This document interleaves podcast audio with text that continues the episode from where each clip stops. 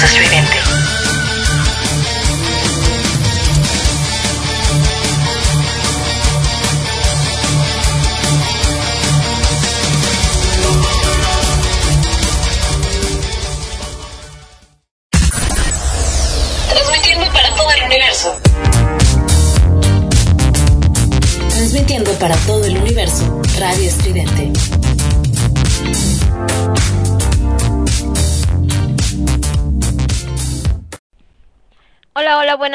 ¿Cómo están? Bienvenidos a Lágrimas de Tequila. Yo soy Lemon y el día de hoy les poníamos que en el programa vamos a tener, eh, esta es una, la primera parte de una serie de programas dedicados a, a entrevistas muy pequeñas, algo muy breve, con las compañías teatrales independientes, que bueno que conocemos y todo para que uno, pues obviamente den a conocer, perdón, su trabajo y dos, para que nos platiquen eh, pues de cómo está la situación en el teatro actualmente, porque pues sabemos, ¿no? Que justo por el tema de la, de la pandemia, desgraciadamente muchas eh, compañías de teatro tuvieron que, que cerrar, ponerse a hacer otras cosas que nada que ver, ¿no? Desde trabajar de Uber, vender chunches, bueno, ¿qué les puedo yo decir? Entonces, eh, la idea es justo eso, el, el el que nos demos cuenta que el teatro en México, sobre todo aquí en México, el teatro en México no solamente es Ocesa, no solamente es Gerardo Quirós, eh, no solamente Sodín Dupeirón, que digo, muy válidos, muy chido, todo por supuesto, su trabajo les ha costado, no es barato hacer teatro como el que hace Ocesa, sobre todo en la parte técnica, todo lo que representa, sueldos, porque nuevamente pues tiene cabezas de cartel de la escena, no propiamente actoral, que es lo más triste, sino musical, y eh, como por ejemplo en la última apuesta de Jesucristo Superestrella, pues realmente no tenía actores, tenía cantantes, ¿no? Uno de ellos, eh, bueno, no uno de ellos, todos eran cantantes tal cual. Creo que de, de todos los que estuvieron en Jesucristo Superestrella, el único que como tal actuó alguna vez fue don Enrique Guzmán, que además ahorita don Enrique Guzmán, pues bueno, está metido en un asunto eh, bastante, bastante oscuro, ¿no? Eh, que todavía está ahí tratando de delucidarse qué pex con esa historia. Y en el caso de los demás, pues Eric Rubín es cantante, no es actor. Eh, Beto Cuevas es cantante, no es actor. María José es cantante, no es actriz. Eh, Yair es cantante, no es actor, aunque lo hayan puesto a actuar en TV Azteca en algún momento cuando salió de la academia. Uh, Leo, este, Leonardo Lozane es cantante, no es actor. Y pues básicamente, ¿no? Kalimba, cantante, muy buen cantante, no es actor. Entonces, pues no, realmente no, no son actores de teatro musical, son cantantes que, bueno, quedaron ahí porque llaman la atención por el nombre que representan, porque son personas famosas. Las verdaderas estrellas de ese espectáculo en específico de Jesucristo Superestrella, y lo digo porque lo vi, ¿no? No es así como me contaron, no, esa sí la vi, me consta. Eh, es eh, los, eh, todo lo que es el grupo de soporte que está atrás de este tipo de, de, de obras.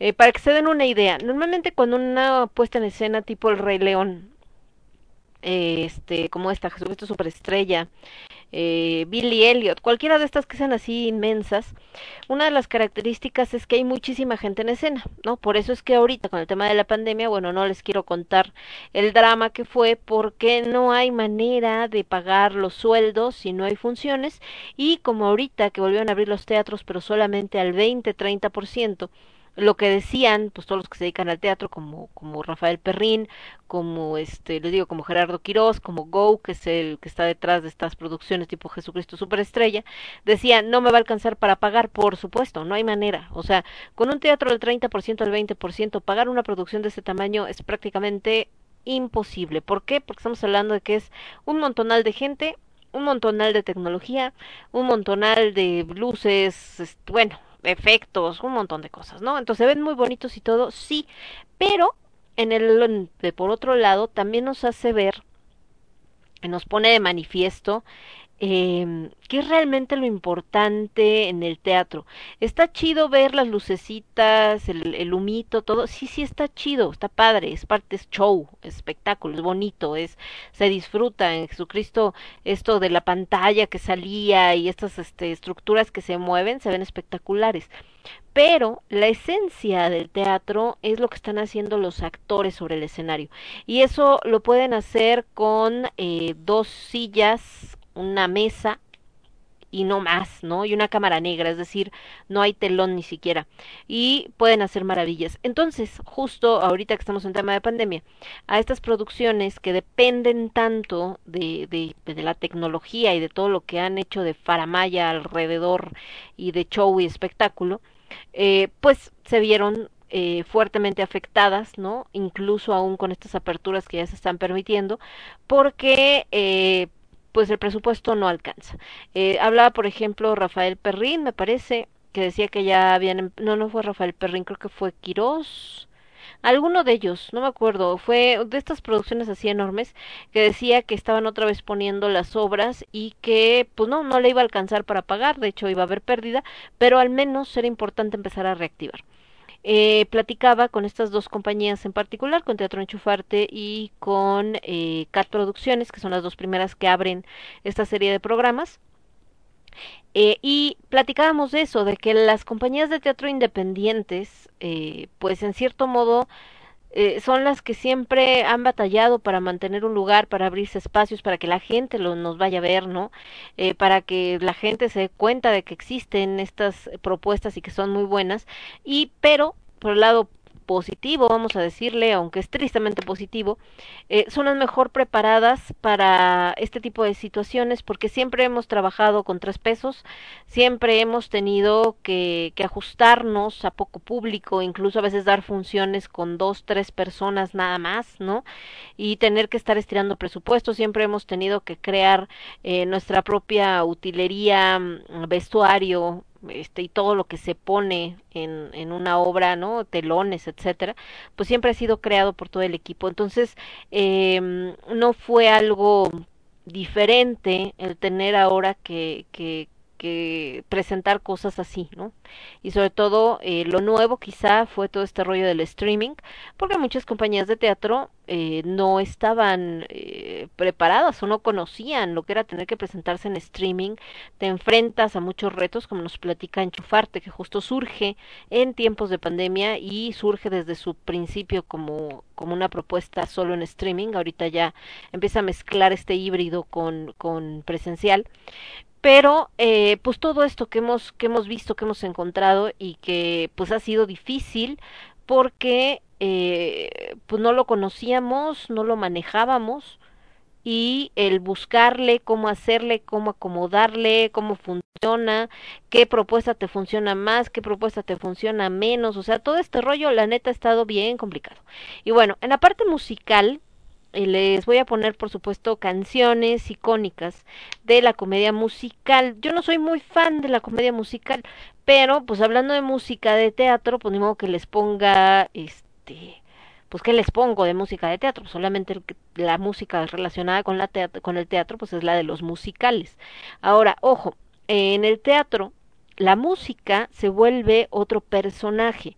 No es propiamente canciones hechas, ah, bueno, en algunas obras sí, pero no son eh, canciones en la mayoría hechas para esa obra de teatro en específico, pero lo que hace es eh, subrayar ciertos momentos, por ejemplo, por decirles, en un montaje que tenemos de Los Hijos de Sánchez, el otro día poníamos, ¿se acuerdan? Toda la música de Los Hijos de Sánchez y platicamos de la obra, donde toda la música es como de los 40, 50 y obviamente le subraya ciertas escenas, por ejemplo, están hablando de eh, se le muere la esposa a uno de los personajes y entonces se oye de fondo una versión de Anillo de Compromiso del trío de, del dueto Miseria y se oye así como si estuvieran en una cantina, se oye la canción como lejos y pues esa de Anillo de Compromiso es una canción muy triste donde está diciendo que, que solamente te he dado miserias y no puedo darte y te unió precisamente, eh, te unió mi mi, mi miseria de, con ese anillo te unió a mí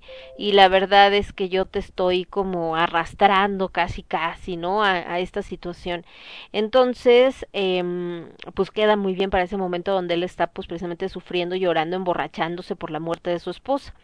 Y así. Entonces, en el teatro es así, por ejemplo, en el teatro de terror, pues las canciones, a veces pones una de suspenso, ¿no? A veces hecha especialmente instrumentalmente para la obra, a veces una que encuentras de las libres de dere sin derechos, perdón, eh, libre de derechos y eh, lo que hace es poner el ambiente para que la gente se empiece a sentir tensa porque sabe que viene algo pues de miedo o al menos de suspenso y entonces estás así como de ¿qué pasará? ¿qué va a pasar? Ah, y entonces la música es muy muy importante, pero para fines de como en un programa de radio, pues si les pongo ese tipo de canciones que se acompañan a veces en las obras, sería un poco complicado porque muchas son instrumentales y entonces son como de musiquita de elevador cuando no hay un contexto teatral. Y las que tenemos que sí son con letra y todo que van a acompañar pues a lo mejor dirían pero esa por qué porque son como muy específicas en mi caso de como compañía teatral de mis obras. Quien las ha visto pues sí las va a reconocer. Ah esa sale en tal obra ah esa sale pero quien nunca ha visto las obras pues van a decir y esa como por qué tendría que ver o qué no entonces por eso lo que hicimos pues fue tomar canciones icónicas de las obras musicales que principalmente se presentan por supuesto en Broadway que es eh, como la meca de la gente que le gusta la comedia musical eh, algunas también salen algunas obras vienen de eh, Estados Unidos de Estados Unidos de Inglaterra y también un par de canciones, de hecho dos, de musicales mexicanos. Hay muy pocos musicales mexicanos, déjenme les cuento. Aquí en México les encanta montar obras de todos lados menos de México. ¿No?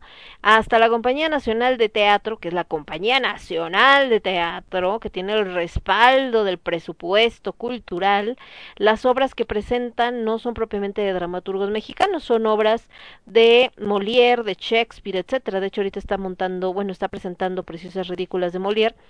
Entonces, eh, pues imagínense, entonces, eh, ¿cuál es el tema? ¿No hay dramaturgos mexicanos? Claro que sí, hay un montón. Está Carballido, está Caballero, está Hugo Argüelles, está Sabina Berman, este, incluso está la misma Diana Golden ha hecho una obra de teatro, eh, y está Ana María Vázquez, o sea, podemos seguir hablando de esta, el mismo este Ibargüengoitia, además de sus novelas, también escribió teatro, está Vicente Leñero, entonces sí, sí tenemos dramaturgos. Tristemente no se montan las obras de estos dramaturgos y eh, se opta mucho por, eh, por obras eh, gringas, sobre todo inglesas algunas. Y bueno, como en este caso, pues muchos de los musicales. ¿Qué musicales se han montado en México? Yo creo que todos, ¿no? El que más conocemos todos, por supuesto, porque hasta eso, hasta lo montan en las escuelas. Ahora quién sabe, porque ya están diciendo que es misógina y no sé qué tanto. Es Vaselina y aparte de esas pues se ha montado Amor sin barreras se ha montado este eh, Chicago eh, cómo se llama la otra que también es de ese estilo el show de terror de Rocky, eh, la tiendita de los horrores, de las mexicanas que les decía son Cumán y que Plantón, eh, y bueno, todo, todas las que puedan empezar. Anita la huerfanita también, Billy Elliot, que también es musical, Jesucristo Superestrella, por supuesto. Eh, ah, bueno, estas de ahora que han montado más modernas, pero que tampoco son mexicanas, como Mentira, bueno, Mentiras creo que sí es mexicano, porque son canciones así de los noventas, así de tipo Lupita D'Alessio y todas esas. Eh, la otra la de hoy no me puedo levantar, esa no es española porque es con canciones de Mecano. Y por ahí montaron un musical mexicano que yo me acuerdo porque no, no recuerdo si fui a la presentación de prensa hace ya muchos años y era con música igual como de los 40, 50, así como estos radios antiguos que eran como que presentaba pinceladas de cuando fue XCW, pero se me olvidó ahorita el nombre de la obra, que creo que también en algún momento se presentó en nuestro país ahí en el teatro este que hicieron nuevo el el Telmex, ¿es Telmex? No, el Telcel que está acá en Polanco, creo, creo, no me acuerdo muy bien. Pero bueno, el caso es que, eh, pues por eso es la música que vamos a estar por acá eh, utilizando. Y bueno, por supuesto, si nos quieren mandar algún mensaje, si nos quieren comentar algo, obviamente también durante el programa vamos a estar pasando las entrevistas con Edgar Castañeda, que es el eh, director y fundador de CAT Producciones y también la entrevista este vía telefónica tal cual, ¿no? que hicimos con el buen César Guzmán, que además de ser actor de La Noche de las Cornamentas, que sale de Faustino y eh, actor regular, por supuesto, de la compañía Cornamentas, él fundó este este grupo de teatro en streaming, que les digo que ahora también ya empiezan a hacer algunas obras de manera presencial, que es Teatro Enchufarte y también nos estuvo platicando ahí le hice unas preguntitas y nos las contestó en audio que es lo que van ustedes a escuchar. Más adelante también esperemos que se pueda por supuesto no que tengan oportunidad. Eh, presentaremos esta misma mm, tenor de estas entrevistas probablemente con eh, mi queridísimo Pórtico Ayala que es eh, de Ladi Producciones él tiene una escuela de actuación y además presenta microteatros de hace ya varios años antes de la pandemia. Y bueno ahorita también pues se han enfrentado a otro tipo de, de dificultades. En él pues es otra visión porque no nada más es como compañía de teatro sino también como escuela de artes que eh, pues tanto tiempo han estado cerradas porque pues como sabemos como tal clases presenciales pues todavía no regresan y es más todavía no hay como tal ni siquiera una fecha no entonces pues ha estado bastante complicado. Eh, también estaremos platicando yo creo que si tenemos chance si ella quiere con Ángela Escobar que también pertenece eh, al grupo de teatro si mal no recuerdo de, eh, ay, ¿cómo se llama esto? De la compañía de teatro que de la Carpa Geodésica, perdón. y pues con las compañías de teatro que se vayan sumando, que nos quieran compartir sus experiencias y sobre todo pues lo que platicábamos que la idea también de esto es que nos platiquen de lo que están haciendo ahorita y lo que van a presentar, ¿no? Para que también la gente eh, pues vaya a verlos. Por ejemplo, eh, Cat Producciones ahorita está presentando esta obra los viernes de tres cuentos para no dormir y eh, próximamente va a estrenar, me parece que los sábados, si mal no recuerdo, ahí también ellos nos platican, esto que es em, María Sangrienta y los domingos a mediodía va a presentar teatro infantil con el gato con botas. En el caso de Teatro Enchufarte empiezan, retoman actividades porque hicieron una pausa, eh, no me acuerdo si a principios de año, poquito antes de las vacaciones, una cosa así. Y ahorita retoman y ellos van a presentar también teatro infantil, nada más que vía streaming y un poquito presencial, un foro mucho más chiquito. Entonces ahí también nos platica algo Cesarín, a ver qué nos dice. De este lado déjenme ver si tenemos algún comentario, pero parece que no. Estaba checando acá los mensajes que luego me llegan todos al mismo tiempo. Ahí estamos. Y entonces, déjenme ver ya nada más. Nada más. Nos vamos a ir entonces con más música. Empezamos con algo de Mamá Mía. Mamá Mía, no solamente, muchas de las que van a escuchar van a decir, oye, pero esa es una película. Sí, son películas, pero también se hicieron eh, comedias musicales, eh, más bien son comedias musicales que se presentaron en el teatro, en Broadway, y después se hicieron películas y se siguen presentando en el teatro. En este caso, estos covers de, de ABBA, de Gimme Gimme y Mamma Mía, porque se hizo una película y también hay una puesta teatral de Mamma Mía, que es pues bastante exitosa y eh, utiliza toda la música de ABBA como parte de su soundtrack.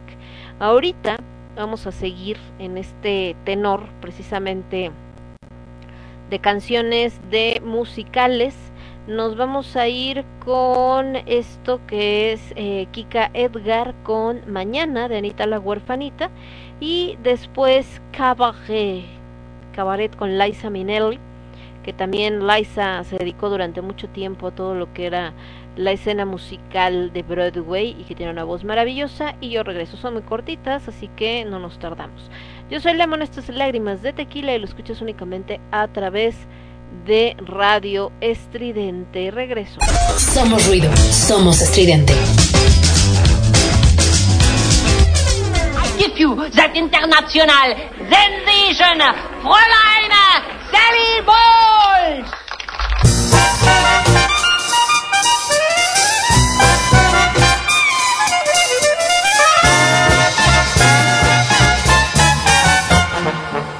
What good is sitting alone in your room? Come hear the music play. Life is a cabaret, old chum. Come to the cabaret. Put down the knitting, the book, and the broom. It's time for a holiday. Life is a cabaret, old chum. Come to the cabaret. Come taste the wine. Come hear the band. Come blow your horn. Start celebrating. Right this way, your table's waiting. What good's permitting some prophet of doom to wipe every smile away? Life is a cabaret, oh chum. So come to the cabaret.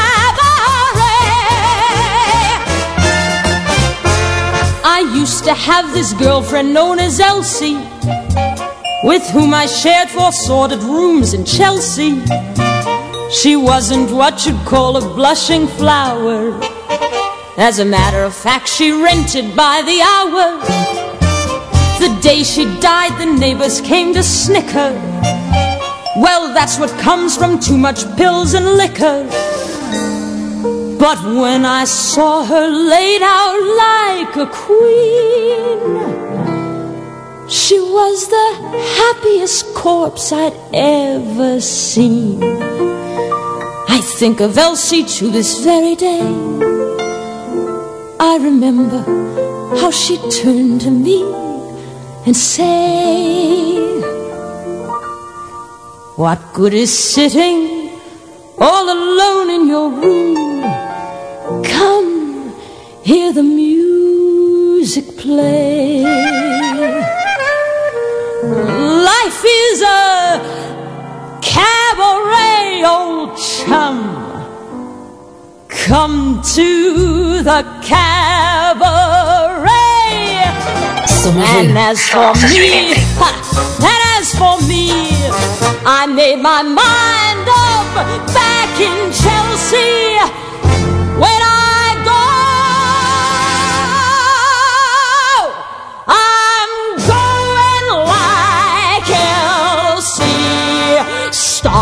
by admitting from cradle to tomb.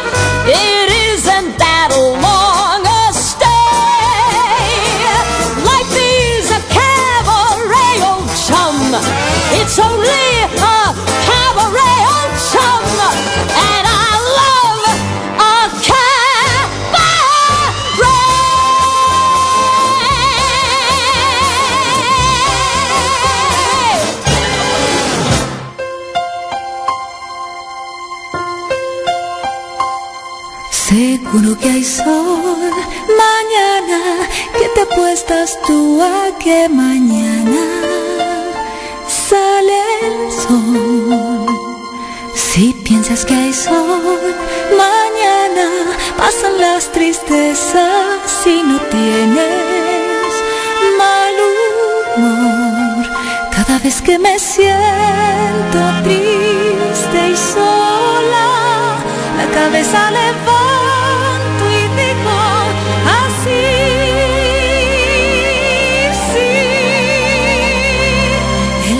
brillará. Mañana, ya verás que pase lo que pase, sale el sol,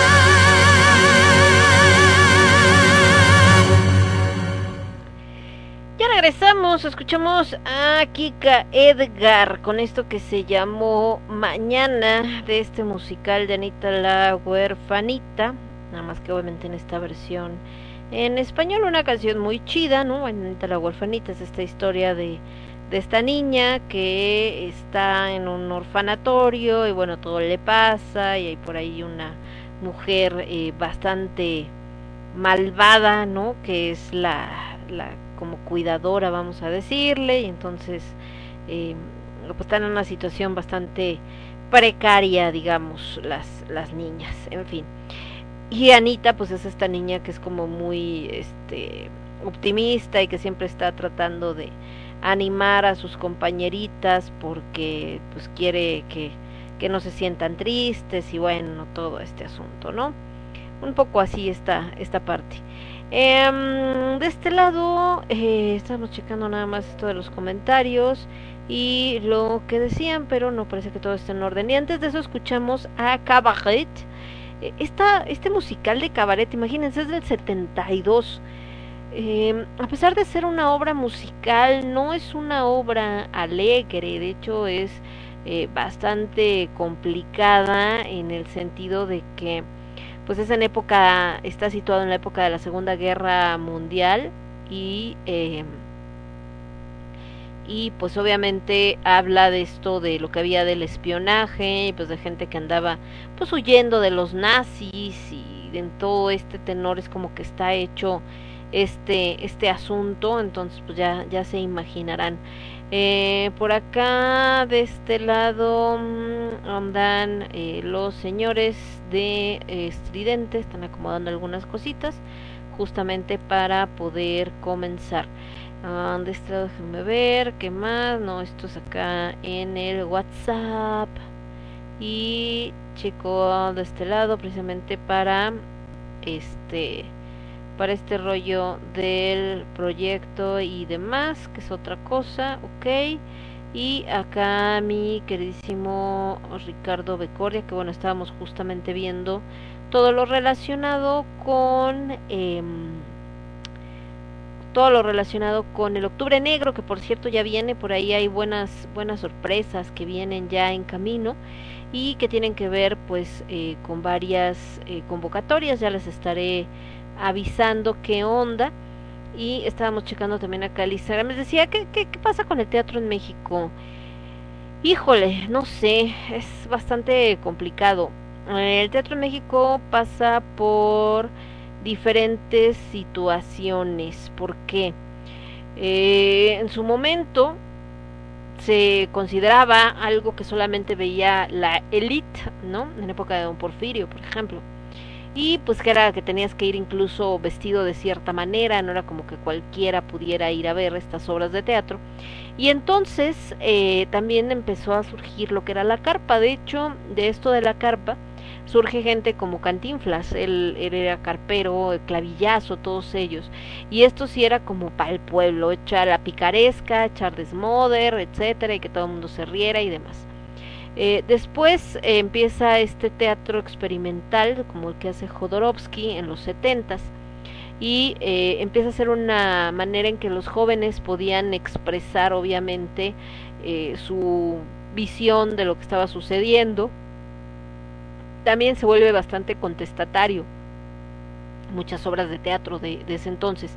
Eh, el teatro siempre ha sido visto en algunos sectores como una carta para mover ciertas masas, aunque ustedes no lo crean. Por ejemplo, eh, en esta época de Lázaro Cárdenas, todos ellos, pues las obras se cuidaba mucho de qué hablaban, de qué se trataban y que no hirieran susceptibilidades. Se los comento porque, por ejemplo, Jorge Ibargüengoitia en su momento deja de hacer teatro justo porque eh, no les gusta o empiezan a tratar de ponerle trabas a sus obras porque él escribía mucho eh, pues no burlándose, pero pues en cierto modo sí rompiendo justo esta imagen del héroe revolucionario inmaculado y que era bien chido y bla bla bla y lo empieza a mostrar pues como lo que eran seres humanos que también se equivocaban, que también hacían barbaridad y media y obviamente pues eso no todo mundo como que le cayó muy en gracia porque había este nacionalismo pues ciego hasta cierto punto. Entonces también les digo que el teatro se vuelve contestatario. El teatro independiente eh, se vuelve, por supuesto, esta parte de, eh, eh, pues justo de, de tratar de, con una compañía pequeña, con pocos recursos, presentar productos de calidad frente a las grandes producciones. Las grandes producciones, como estas compañías que les decía de Ocesa, Gerardo Quiroz, etcétera, pues le apuestan al musical. ¿Por qué? Porque el musical es llamativo, porque eh, les digo, pues se presta para esto de humito y espejos y que la gente diga, ay, wow, qué maravilloso, y realmente se va por este lado del show, más que por un lado de la interpretación.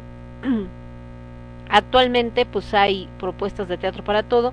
Hubo un repunte, por ejemplo, en el teatro de terror. No hay tantas compañías que presentan terror, una de las primeras, por supuesto, y que se vuelve eh, pues este pues eh, bastante famosa esta puesta en escena es La Dama de Negro que primero presentaba don Germán Robles, que en paz descanse, Rafael Perrín era el que salía del joven, ¿no? Que, que interactuaba con él, y cuando don Germán se retira, eh, Rafael toma este papel, del papel de don Germán, entra un nuevo chico, joven, no tengo idea quién es el que está ahorita, no veo mucho terror yo, y entonces eh, pues presentan eh, esta obra. De hecho se sigue presentando en el Teatro Ofelia, que está eh, pues, no muy muy lejos de aquí de donde estoy, aquí en Lomas de Sotelo. Eh, después de esta compañía de teatro eh, que presenta esto de, de, La Dama de Negro, de hecho de muchos años, pues es casi prácticamente la única obra que han presentado. Al ladito, no sé si todavía esté, creo que ya no, creo que se movió de teatro, estaba Odín Dupeirón. Las obras de Odín Dupeirón eh, son más en este tenor, eh, pues como de, para hacer pensar, pero como muy positivistas. De hecho, él se hace famoso con un, un como monólogo, no sé si había más, más actores en escena, nunca, esa sí nunca la vi para que vean, pero que era un poco sobre su vida y como hacer reflexiones y todo, y que a la gente le llama mucho la atención y salía muy motivada. Y está también eh, la compañía de teatro de terror de Luis Notny, que empieza a presentar diferentes obras en ese corte, como Espectros, como eh, Sordo, Mudo, Ciego, o le cambié el orden, pero tiene esas tres palabras, Scary Clown, entre otras, ¿no? Y también eh, está ahorita Cat Producciones, que a últimas fechas ya tiene un par de años también, que presentan varias obras de terror, ¿no? Esta de María Sangrienta yo recuerdo hace ya pues de menos unos cuatro o cinco años que lo entrevistamos en las instalaciones de UTA nos platicaba justo del estreno de María Sangrienta. Entonces, él también ha optado por ese género, le gusta, se mueve en ese rollo. Y por el otro lado, les decía, las grandes producciones, pues sí, sí optan mucho por el musical, por lo llamativo que puede resultar, porque permite eh, lucir mucho esta parte más de show, les digo, más que de interpretación, y que entonces la gente pues esté dispuesta a gastar en ver estas producciones porque un boleto para ver algo como Jesucristo Superestrella pues no vale 100 pesos, ¿verdad? Creo que el boleto más barato, si mal no recuerdo, estaba como en 500, 600 pesos, una cosa así. Les estoy hablando de hace unos 2, 3 años, que fue cuando me tocó ir a verla con mi mamá, antes de que la pandemia apareciera en este panorama. Y, eh, y bueno, este pues les digo, obviamente no, no es algo pues que salga muy, muy barato y eh, estos precios también de los boletos pues, son por esto que les comento porque la inversión que se hace en este tipo de montajes pues sí es bastante bastante importante eh, por otro lado les decía que la ventaja en cierto modo que tenían las obras independientes era el poder presentar algo de calidad con pocos recursos. Ahora, las obras de teatro independiente sobre todo se movían en el circuito escolar, esto es, eh, diferentes alumnos de preparatoria y de secundaria eh, iban al teatro porque sus maestros pues les dejaban una tarea que les podía contar como puntos extras, etcétera y eh, les daban opciones de pues vayan a ver la que ustedes quieran, ¿no? Este, pero me tienen que hacer resumen para saber que sí la vieron. Entonces eh, ellos, eh, digamos, las obras de teatro se presentaban para este tipo de público y eh, eran sobre todo en teatros que están en Tlatelolco, que era como donde se movía mucho este circuito este, escolar. Está el Teatro de los Trabajadores de Hacienda, está el Teatro Ferrocarrilero, el del Congreso de la Unión, que por cierto ese me da un miedo porque parece que se va a caer. Está um, el Félix Azuela, muy buen teatro, por cierto, los técnicos son eran la neta del planeta esos muchachos. Y el María Rojo, que también está ahí en Tlatelolco. Entonces ahí es, hay como un grupito de teatros que se dedican exclusivamente a eso, a, la presentación de este tipo de obras. Sin embargo, eh, de un año para acá, pues sabemos que el panorama ha cambiado drásticamente, por eso les decía que es, eh, no quisiera decir cómo está el teatro hoy en situación post pandemia, porque no sé qué tanto podemos asegurar que es post pandemia, qué tanto podemos decir que ya pasó, que ya terminamos con esto y qué tanto todavía nos falta esta tan anunciada y termida tercera ola del COVID, ¿no? Pero al menos ahorita que estamos en este como proceso de recuperación, pues las compañías teatrales, sobre todo las que se movían en este circuito escolar, pues nos encontramos con el tema de que eh, ya no es tan factible, que eh, los chavos no se quieren conectar para ver las obras, que hay bastantes trabas, ¿no? Por parte de, de las autoridades escolares, porque sienten que los, los maestros van a obligar a los chavos a ver las obras, eh, y entonces, y además que al no haber clases presenciales, pues todo está como muy detenido, obviamente los papás están muy gastados como para pagar un boleto de, de teatro, ¿no? Digo, pagan las chelas del fin de semana, pero esa es otra historia. Y entonces, eh, pues está, está todo como muy con pincitas. Y entonces eh, el panorama pues que se nos presenta es el prácticamente volver a empezar de cero, volver a, a, abrir estos foros culturales que también sobreviven neta porque Dios es grande, ¿no? Dice el dicho que tienen que estar, pues eh, viven no solamente de vender el boleto, sino también de estas dulcerías donde pues venden papitas, palomitas, refrescos, lo que se pueda para tratar de solventar un poco, eh, de hacer propaganda, por ejemplo esta obra que, que fuimos a ver de, de Cat Producciones, que está, está muy bien ubicada, está en Coyoacán, justo este foro está enfrente del mercado, entonces pues por ubicación no hay tanto problema, pero pues la gente no sabe que está ahí, entonces eh, antes de la obra sale una de las de las chicas de la producción pues a estar volanteando, invitando a la gente que miren que se va a presentar una obra muy buena y pues sí, literal tienes que andar persiguiendo a la gente, ¿no? Para que pueda ir a ver tu trabajo. Entonces,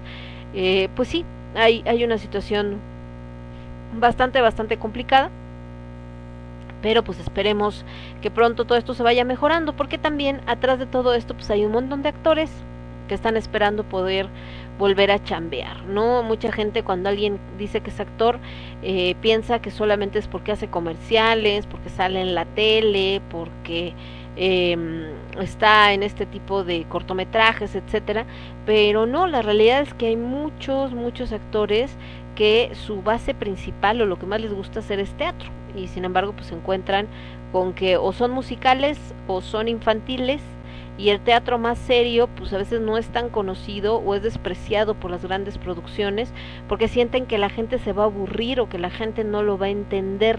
Y sí la gente no se acerca pero la gente no se acerca porque tampoco sabe qué es y porque además ha tenido la mala experiencia a veces de obras que son muy malas la ven y dicen, ay, no, guacala, qué aburrido, y entonces ya no quieren volver a probar, ¿no? Siendo que hay, eh, pues, propuestas eh, muy bien hechas y que valdría la pena que la gente las disfrutara. El streaming no todo ha sido malo, ahorita platicamos, también ha traído cosas buenas, pero bueno, por lo pronto vamos a irnos con más música. Ay, me voy a ir entonces con Esta noche es para Mar de Carlos Rivera, que eh, la cantó en El Rey León. Y después un clásico que aparte es una belleza de rola. De hecho es la primera que se va a escuchar, eh, que es Camilo VI con esto que es Getsemani, la oración del huerto, precisamente de Jesucristo Superestrella. Yo soy Lemon, esto es Lágrimas de Tequila y lo escuchas únicamente a través de Radio Estridente. Volvemos. Transmitiendo para todo el universo, Radio Estridente.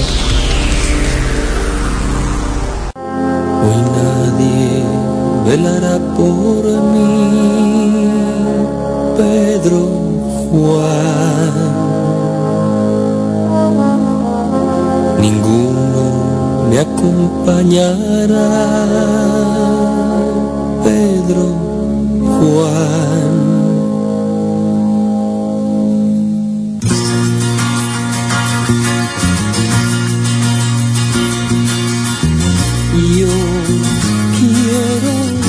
Decir. Si puedo pedir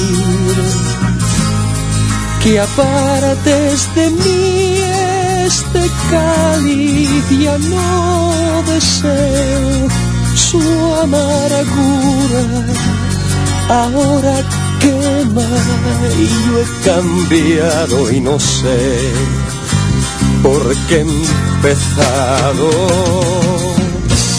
Yo tenía fe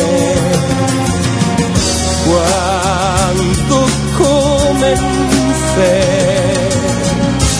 Ahora estoy triste y cansado, mi camino de regresar me parece que son treinta y qué más puede un hombre hacer si he de morir que se cumpla todo lo que tú quieres de mí. Deja que me odien que me claven en su cruz quiero ver yo quiero ver mi Dios. Yo quiero ver yo quiero ver mi Dios. Quiero saber quiero saber Señor. Quiero saber quiero saber Señor. Si he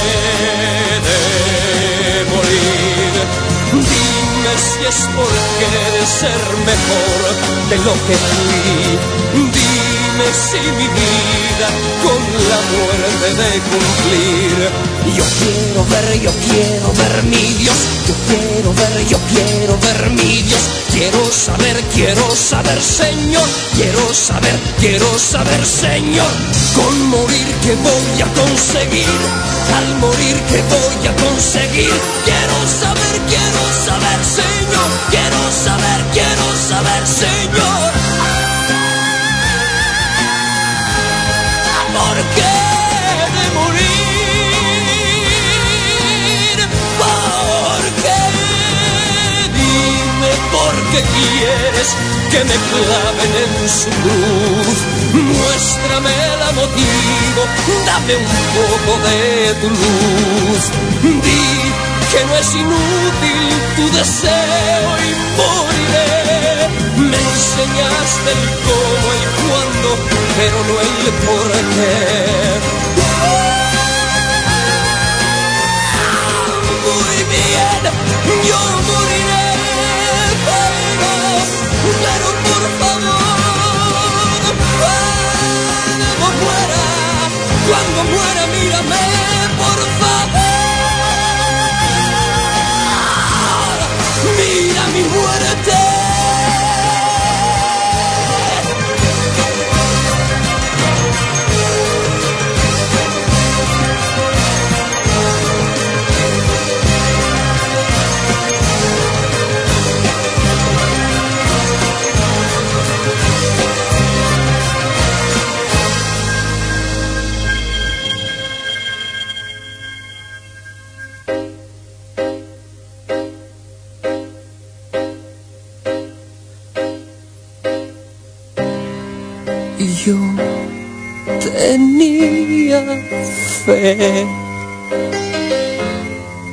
Cuando comencé.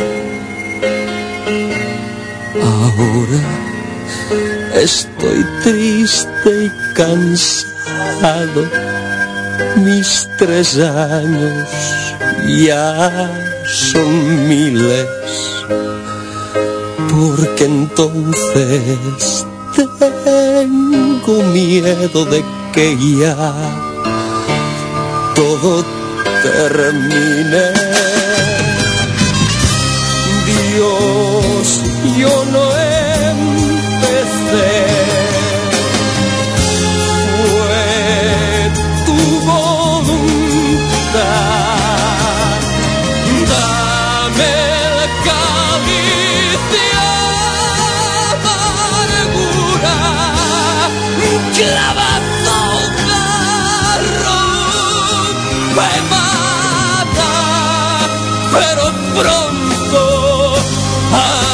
hazlo pronto, o yo me voy a arrepentir.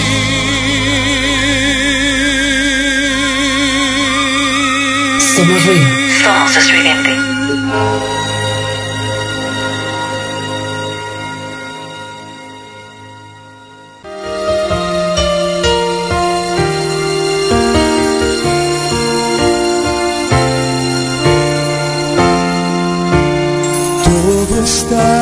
calma, el día terminó. Qué frescura la noche trae cuando cae el sol. Tiempo encantado llega sin sentir.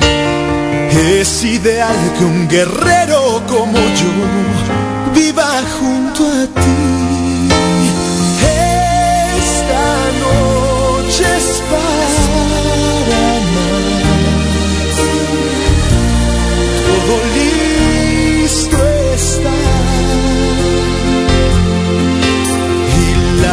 las estrellas resplandecerán.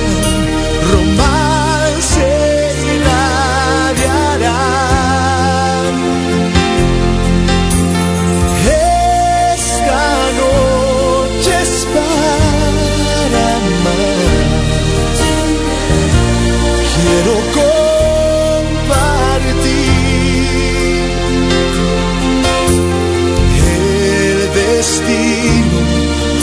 nos trajo hasta aquí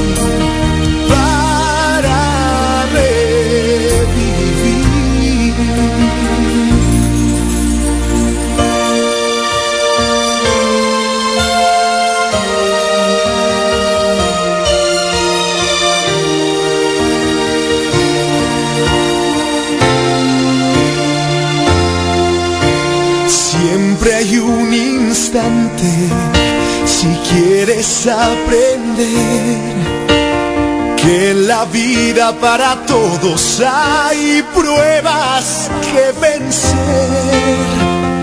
Ese ser salvaje que habita en tu interior es el rey que gobierna todo aquel lleno de valor.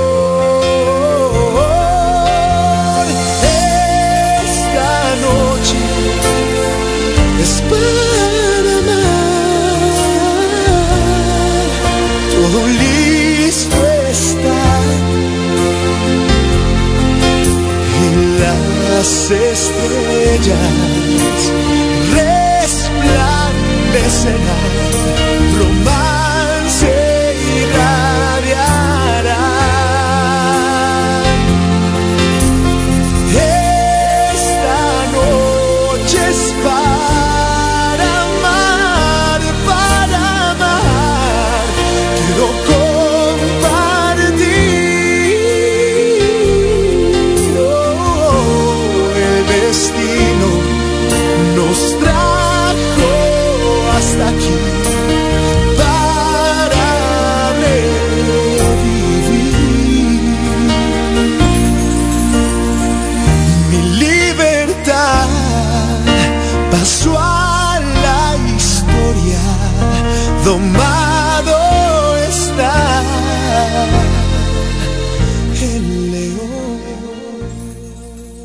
Somos ruido. Somos estridente. Ya regresamos, escuchamos a... Eh... Ay, se me fue el nombre de este niño. Es el ídolo de mi madre, dice Carlos, Carlos Rivera. De Carlos Rivera con esto que se llamó, este... eh, ¿Cómo se llama? Pues esto que les dije, se llamó eh, eh, la del Rey León, esta noche es para amar. Y antes de eso escuchamos Camilo VI con este clásico llamado Getsemaní, que es la neta del planeta esa esa canción y más cantada por él. A mí se me hace tan impresionante eh, la voz que tiene Camilo, la, más- no nada más la voz, la interpretación que le da esa rola y lo que platicábamos. Eh, eso, o sea, no quiere decir que porque algo sea comedia musical, no puede estar eh, bien interpretado, o sea, claro que se puede. Y una prueba es lo que hace Camilo Sesto. Camilo Sesto también no era actor como tal, él era cantante.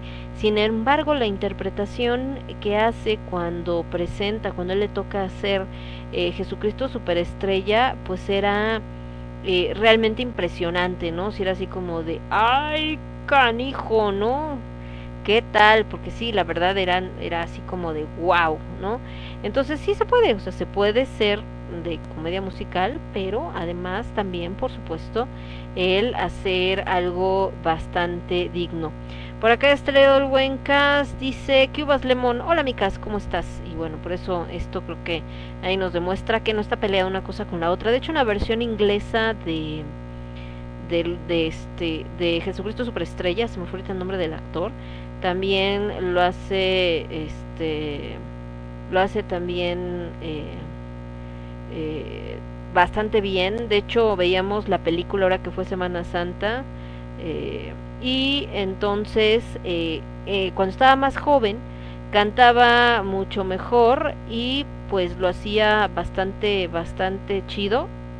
Y hagan de cuenta que este lo hacía bastante, bastante chido. Y entonces eh, hagan de cuenta que eh, eh, lo hacía em, pues que sonara bonito, pero todavía le faltaba un poquito esta parte de la interpretación.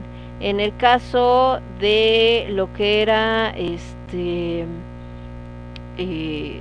ya más grande, que sacan su interpretación en un, en un video de YouTube, y lo pusieron justamente porque aunque ya no tenía tanta voz, ya no tiene tanta voz, obviamente se va desgastando a, través de los años, su nivel de interpretación ha crecido tanto que hace que todos los actores que están tras bambalinas, están en piernas, ¿no? Están escondidos, eh, están felices de la vida, eh, emocionadísimos, bueno, al punto de las lágrimas acá, mal plan, o sea, porque los conmueve completamente lo que están escuchando, por la manera en que les digo, la manera en que él está interpretando. Entonces, eh, pues eso es lo que les digo, no está peleada una cosa con la otra, ¿no?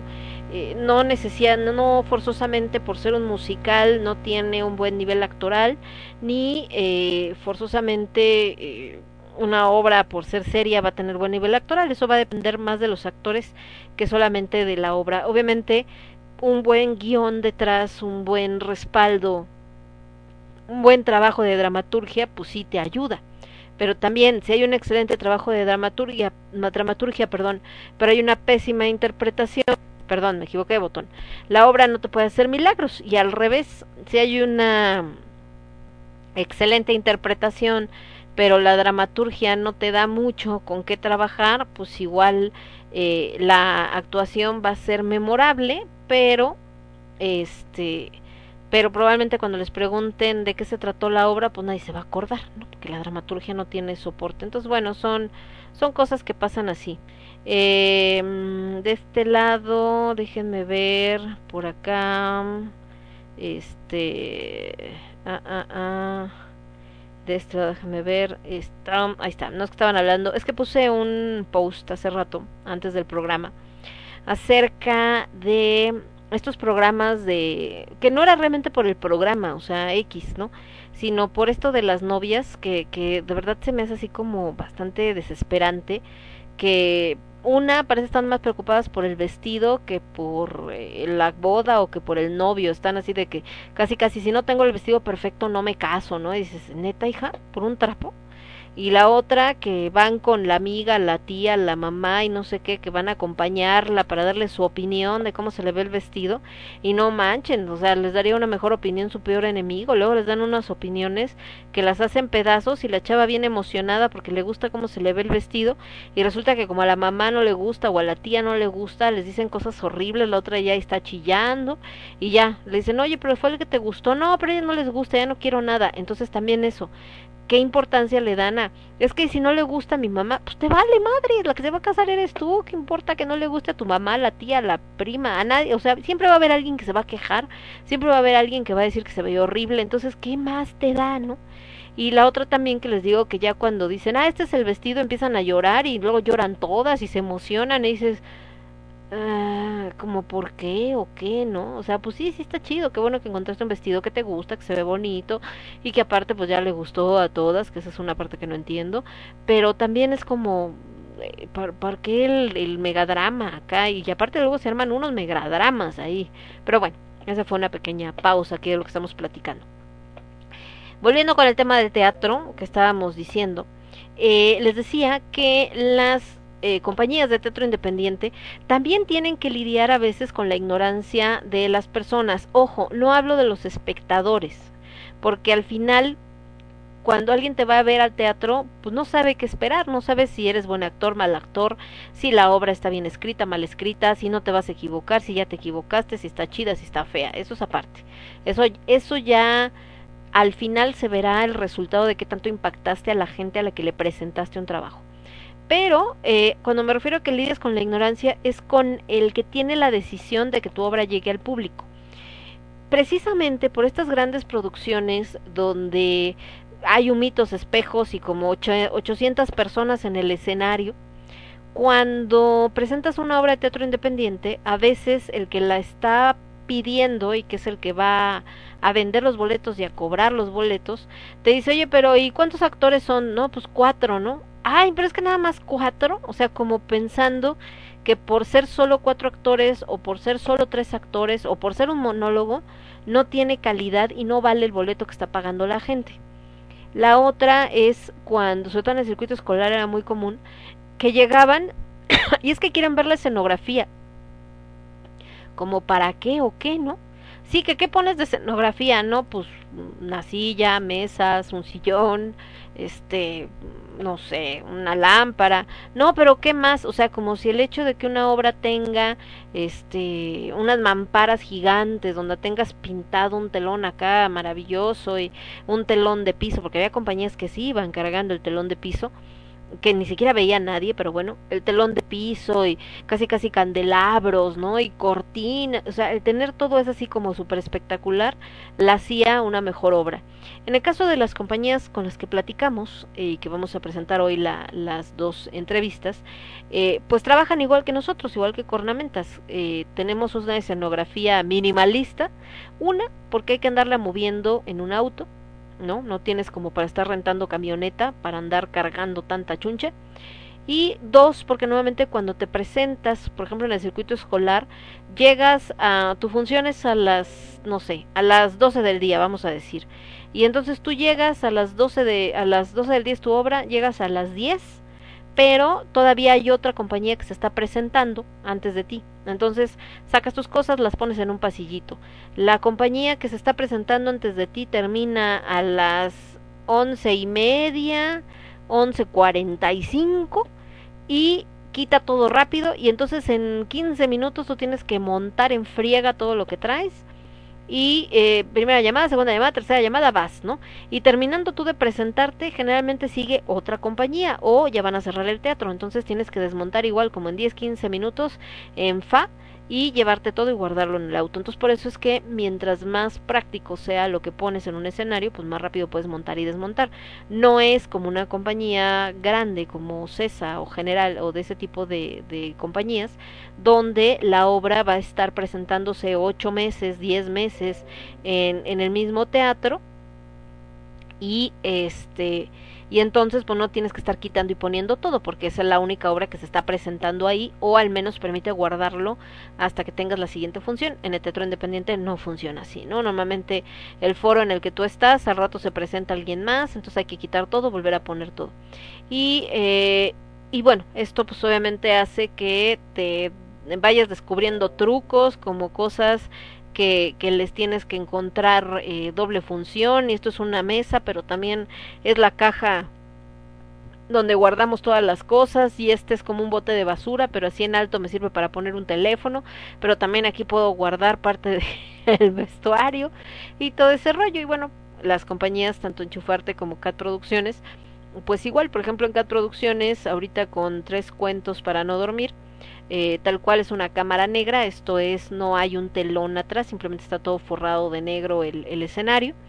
Eh, obviamente los telones, eso sí, por supuesto, y tienen una mesa principal, si acaso en uno de los cuentos son dos mesas, pero son mesas chiquitas, sillitas, tan tan, obviamente maquillaje, vestuario, ser una, unas obras de terror, y nada más. Entonces, eh, pues con eso es con lo que trabajas y realmente lo que entonces sorprende al público es tu interpretación. Por acá de este lado, déjenme ver qué nos dicen. Ah, dice... Mm, eh, por acá... Ay, espérenme, es que me están preguntando que cómo estoy. Bien, gracias. Acá también de unos que nos estaban preguntando. Ahí está. Y el niño Cas, que me decía el niño Cas. Ah, dice Montacas, dice, seguía el tema del terrible momento, mi boda seguí el tema del terrible momento, mi boda se volvió su boda. Es lo que te digo, que de repente es así como, como que es que si a mi mamá no le gusta, ya no me lo pongo. Ay, la otra que les decía, que repente llegan y es que hace como 10 meses que no veo el vestido y vengo a los últimos arreglos. ¿Quién chingados compra un vestido con un año de anticipación? En un año pueden pasar tantas cosas. Digo, yo entiendo, no lo vas a comprar dos días antes porque tienen que hacerle arreglos, whatever, lo que sea. Pero en serio, con un año de anticipación, igual ya ni te casas, ¿no? Y hasta te vas a casar con otro o con otra, no sé. O sea, es así como de neta, pero bueno. Dice, en mi opinión ya es superar el nivel de metichosidad. Pues es lo que te digo, pero aparte te digo que algunos comentarios incluso así mega destructivos, así que dices, chale pareja. O sea, ¿qué onda? Gente tan, o sea, no te gusta cómo se ve, híjole, la neta, mira, a mí no me late, ¿no? A mí no me gusta, pero pues la que se va a casar eres tú, pues el que te guste a ti. Y no, estas se ponen bien locas y otras se ponen bien locas porque la hija no quiere un vestido blanco, quiere uno de color negro o amarillo o de otro color. Y no, pues entonces ya no va. Y, y como dice Olaf, ¿no? Es parte del show, obviamente, porque el melodrama vende, cosa que también han llevado al teatro. Pero independientemente de eso, desgraciadamente pasa en la vida real, porque también me ha tocado verlo con novias que se ponen todas locas y van y destrozan el pastel, o van y se ponen acá, se enojan con todo mundo por lo del vestido. Entonces dices, señoritas, pues, pues para que disfruten su boda, no para que estén peleando y agarrándose el chongo con todo mundo. Pero bueno, vámonos con música me voy a ir, me quedé cabaret, esta noche es para amar, Getsemani. Me voy con Cher, esto que se llama Welcome to Burlesque, obviamente de la obra Burlesque.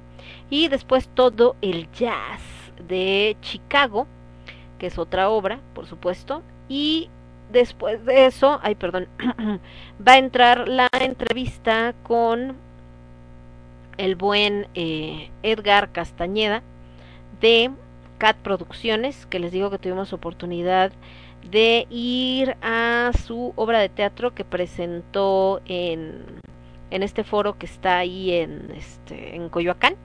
Y pues después de eso pues entra igual musiquita y regresamos. Va que va, espérenme, ¿dónde Entonces es Cher, luego la de que les dije de todo el jazz y de música que entra después de esas canciones sería, espérenme, ¿dónde están? Estoy peleando con esto. Ahí estamos, ahora sí. Eh, todo ya es Los Miserables con Hugh Hackman y esta bellísima rola bastante divertida que es del 71 que si yo fuera rico y volvemos yo soy Lemon esto es Lágrimas de Tequila y lo escuchas únicamente a través de Radio Estridente vuelvo somos ruido somos estridente somos estridente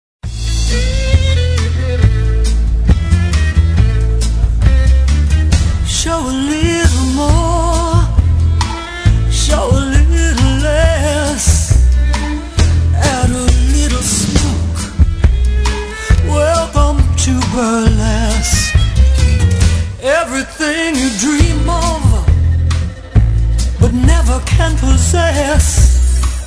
Nothing's what it seems. Welcome to burlesque. Oh,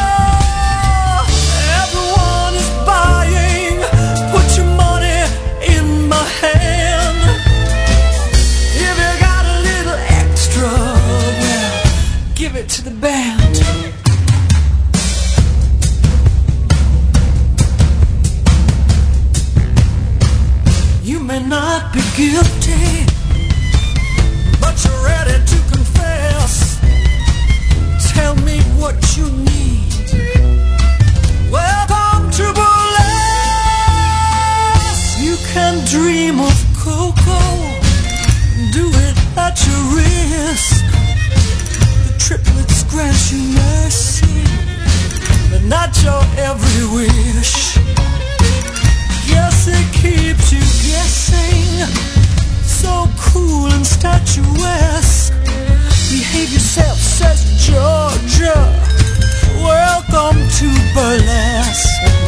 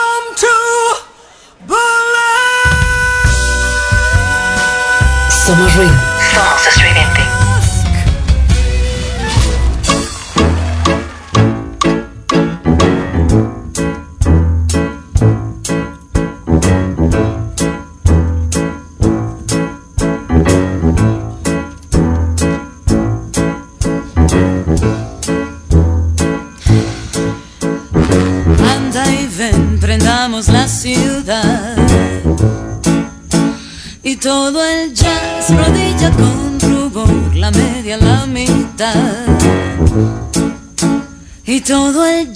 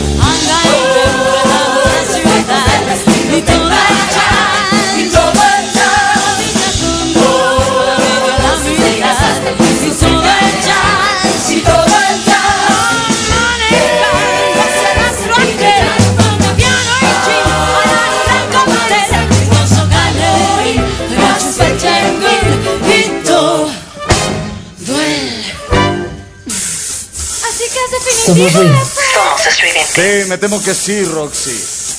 Hey, Fred.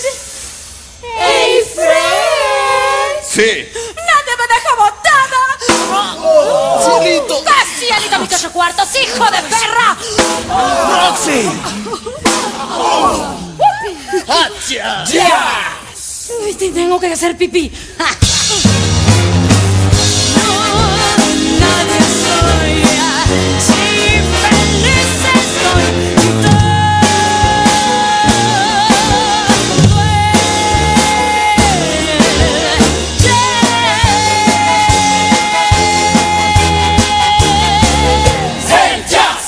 Producciones. Cat Producciones. Estamos con Cat Producciones, que acaban de presentar este estreno de Tres Cuentos para No Dormir. Y bueno, para que nos platiquen, ya platicabas un poco, bueno, de dónde vienen los cuentos, que obviamente vienen de, de Lovecraft, esta adaptación. ¿Por qué hacer terror, muchachos? ¿Qué les llama la atención de hacer terror frente a otras opciones que de repente se presentan en el teatro y sobre todo en el teatro independiente? Bueno, primeramente muchas gracias por la oportunidad, por eh, estar aquí, obviamente por venirte en una noche tan complicada porque hubo lluvia, hubo tráfico y sabemos que pues no fue, no fue fácil llegar aquí al centro de Coyoacán. Pues, ¿por qué el terror? Bueno, yo soy eh, tu servidor Edgar Castañeda, fanático de la temática de terror. O sea, soy, soy devorador de, de- terror, básicamente de, este, de- de películas. eh, soy eh, asiduo fanático. De hecho, me comentaba precisamente la mamá de uno de los integrantes de la compañía, es como te puede gustar. Digo, sí, me gusta tanto que hasta en vez de poner algún documental o algo para dormir, me duermo con películas de terror, así, así de, así de plano. Entonces, pues eh, yo siempre le, le- le aposté a, que el terror en algún momento iba a poder llegar a ser no solamente una, una obra de temporada, ¿no? sino que podría ser eh, básicamente presentable para todo, para cualquier época de año. Y, y afortunadamente ha sido así. Hay varias compañías que eh, han estado presentándose sin que sin necesidad de ser 2 de, de noviembre o Halloween, de exactamente con, con temáticas de terror y, y es bastante padre, ¿eh? la gente, a la gente le gusta, sobre todo le gusta porque como precisamente estaba muy restringido hasta esas fechas, ahora que lo ven más a la mano, pues a- obviamente acuden, ¿no? Y ahora sí que como dice Margaret, es muy emocionante, ¿verdad? Casi, por supuesto. todo lo que tiene que ver con el terror. Ahorita, bueno, hemos pasado una etapa bastante complicada. De, hecho, platicábamos, creo que las compañías de teatro independientes somos las que estábamos mejor preparadas para la supervivencia en lugar de las grandes. Por el tema de la Resulta. pandemia, resulta que al- alguna ventaja tenía. ¿Cómo ha sido para ustedes como para como compañía el eh, sobreponerse a esta situación? Pues tenemos un año que estaban cerrados los teatros, apenas recién fue que se empezaron a abrir y esto con el aforo pues bastante controlado. Mira, yo eh, agradezco de verdad que eh, las personas que están aquí arriba, tanto en el escenario como en el staff, como en, como en cabina, que son gente comprometida para realizar el eh, teatro. Obviamente sabemos que eh, hubo pérdidas, eh, tanto materiales como, como físicas, y pues el hecho de saber que incluso después de una pandemia, en épocas modernas, el teatro sigue existiendo y no solamente sigue existiendo, sino que la gente lo sigue eh, pidiendo, pues es bastante gratificante, ¿no? Eh, sí, evidentemente, como tú dices, pues estamos eh, en esto. De hecho, yo, mm, no, a lo mejor no están para saberlo ni yo para contarlo, pero pues ahí va el chisme. Sí, yo tenía un foro anteriormente, Sí, que tuve que cerrarlo. Eh, yo había eh, estado en este, en este foro en el que está en, en- en Coyoacán hace más de 10 años, cuando todavía ni siquiera se llamaba Recrea Teatro, y pues regresar aquí de verdad es que es padrísimo, es, eh, un- es, es como, es como, no solamente como ver crecer también a este foro, sino ver eh, al foro, sino ver crecer a mi compañía junto con él. Sí, precisamente eso te, te iba a comentar que antes de todo este rollo de la pandemia habíamos tenido oportunidad de platicar justamente de María Sangrienta, que ahora se te va a presentar también aquí, y eh, nos contabas esto de que estaban abriendo precisamente este foro, que había la oportunidad ya de tener un espacio, y bueno, como dices, desgraciadamente ahorita con el tema de pandemia pues se hizo insostenible para muchas compañías tener cualquier foro por las rentas, por lo demás, y bueno, ahorita es como dices, es el regreso y el renacimiento más que nada de volver sobre los pasos para volver a, a construir. Eh, ahorita Tomás empieza otra vez eh, Cat Producciones a retomar con Tres Cuentos para No Dormir, María Sangrienta y metes ahorita también la parte de la infantil, ¿no? Con El Gato con Botas. Exactamente, exactamente. Eh, El gato con botas va a estar a partir del 18 de abril, eh, si, si me equivoco me jalan las orejas, pero es el próximo, vamos, el próximo domingo a las 4.30 de la tarde, eh, t- totalmente infantil. El- está basado en el cuento original, en el cual, bueno, ustedes van a descubrir cómo es que el gato adquirió su espada, eh, porque siempre lo vemos con ella, ¿no? Ahí peleando y todo. Pero ¿de dónde dónde la sacó. Ah, exactamente, y obviamente estamos hablando de la versión original donde el gato, pues evidentemente eh, eh, no es malo. El- en Shrek 2 lo, lo, lo- lo pusieron como, como el gato, como, el gato, exactamente Sí, como, sí, sí, como, como abusivo, como exactamente, oportunista. exactamente, pero no, realmente el gato tiene una, una, una razón bastante noble de ser dentro de la obra, porque, porque van a ver por qué si vienen aquí al teatro. Entonces nada más si nos, nos platicas, bueno, la dirección obviamente de aquí del foro donde pueden venir y los horarios de las diferentes obras que se van a estar presentando para que la gente se ponga en contacto con ustedes. Claro que También sí. si tienes tu página donde puedan contactarlos para que vengan a ver las obras. Claro que sí, el- estamos en Recrea Teatro, en Higuera 31, en el centro de Coyoacán, está súper cerca Está del centro. mercado, del mercado. Pueden venir a cenar y luego ya se pasan para acá. Hombre, es que ahí hacen unas cosas. Bueno, de verdad, ¿eh? si quieren, pueden venir a, comer, después se pasan aquí al teatro. Tenemos la fortuna de que enfrentito está el estacionamiento, o sea, lo tienen todo a la mano. Así es que dense la vuelta porque va a estar muy padre. Estamos, eh, reitero, en Recrea Teatro, Recrea Teatro en Higuera número 31. Y eh, vamos a estar los viernes con tres cuentos para no dormir a las 8 de la noche. Sábados con María Sangrienta a las 8 de la noche también. Y domingos, Gato con Botas a las 4.30 de la tarde. Ok, bueno, últimamente nada más, mi querido Edgar, ustedes que son, son warriors, son sobrevivientes. Para la gente que está del otro lado, chicos que están empezando la carrera, que se quedaron justo en este momento de la pandemia, fue cuando, si ya te preguntabas el por qué estoy estudiando esto, creo que ese fue el momento en el que, chin, mis papás tenían razón. Tú que tienes ya rato en esto, ¿qué, qué le dirías a la gente que está estudiando actuación, que está pensando en lanzarse en este mundo de- del teatro y justo en este momento tan complicado que vivimos? Pues mira, si no quieren, si no quieren sufrir, estudien otra carrera. no, en serio. eh, yo creo que la, yo creo que este, en esta época ya la gente que dice, ay, es que el del teatro y te vas a morir de hambre, hay muchísimas, muchísimas alternativas y entradas para la gente que hacemos teatro, independientemente de clases, de funciones, etcétera, etcétera. Eh, si a final de cuentas es y sabes que es lo que para lo que naciste y es lo que te llena, es lo que te vibra, es lo que como quieras llamarle, hazlo. A final de cuentas las cosas salen, las cosas siempre fluyen, ¿sale? Evidentemente como en toda carrera, como en cualquier oficio, como en cualquier profesión, hay tiempos y épocas difíciles, pero pues siempre habrá un, eh, como la rueda de la fortuna, ¿no? Si en algún momento estás abajo, eh, en algún momento vas a tener que estar arriba. Así de sencillo. Y bueno, nada más aprovechando ahorita que mencionaste, perdón, teatro presencial, trato en línea. Muchos tuvimos que hacer teatro en línea porque no había de otra, pero que para ti qué representan los dos? ¿Qué prefieres, teatro presencial o trato en línea? Presencial, sinceramente presencial. Si me lo pones en ese aspecto, presencial. Sí, obviamente no es lo mismo. eh, estuvimos haciendo teatro en línea en, en la pandemia. Eh, cada quien de los chavos desde su casa nos conectábamos y hacíamos funciones. eh, la gente fue a vernos, pero evidentemente para nosotros y para el público, pues eh, faltaba esa, ese condimento, ¿no? Que, que es el que te- el teatro es el que te da únicamente. Exactamente. Entonces, pues sí, amamos actuar, evidentemente, pero lo que adoramos es hacer teatro, ¿no? Y la cercanía con el público. Y que la, y que- es más, tú lo que viste en este momento con, con los tres cuentos para no dormir, no lo hubiéramos logrado en una función en línea porque los tuvimos también en línea y obviamente, pues, Sí, no, no el impacto no es, lo- no es el lo mismo. Ok, Exacto. Edgar, pues muchísimas gracias, muchas felicidades. Muchas gracias a ti. Y pues mucha mierda, que tengan lleno el teatro todas las funciones de aquí en adelante. Muchas gracias, Lau. Gracias por venir. I realize, of course, it's no shame to be poor. But it's no great honor either.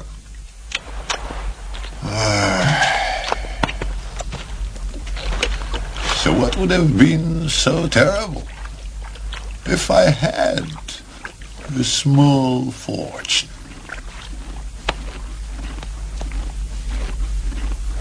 If I were a rich man.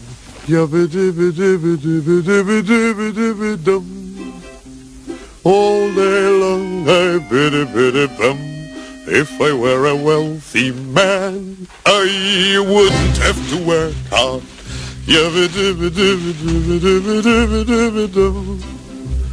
If I were a bitty bitty rich, idle diddle diddle diddle man, I'd build a big tall house with rooms by the dozen, right in the middle of the town.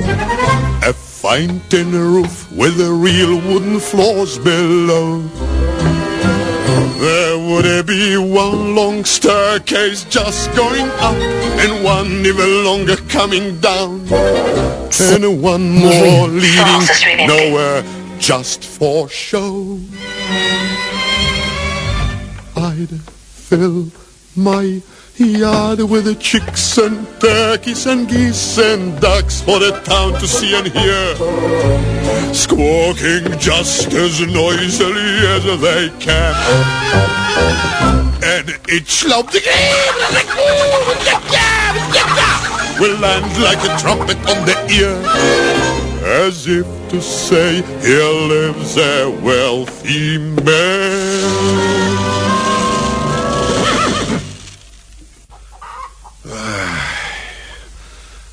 If I were a rich man, yabba dibba dibba dibba dibba dibba dibba dum.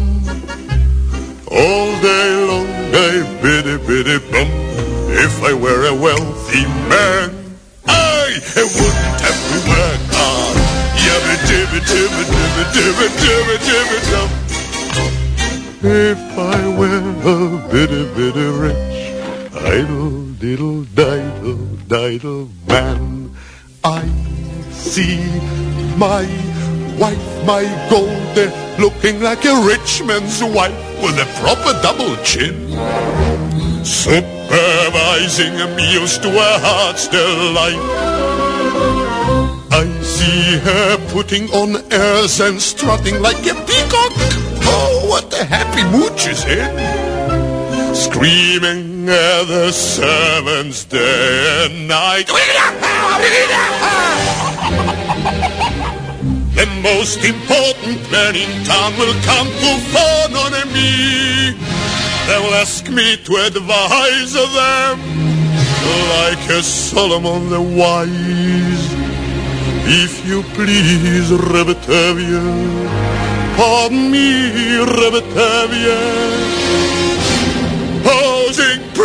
that would cross a rabbi's eyes. Here it is, here it is, here it is.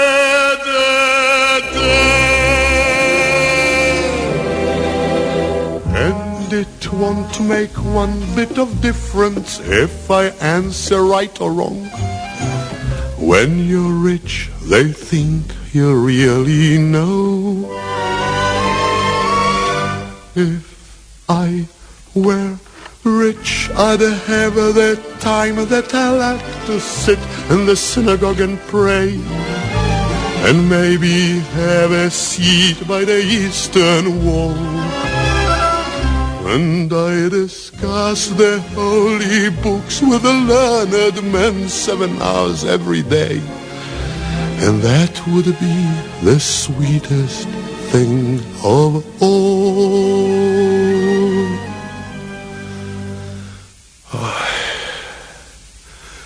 If I were a rich man,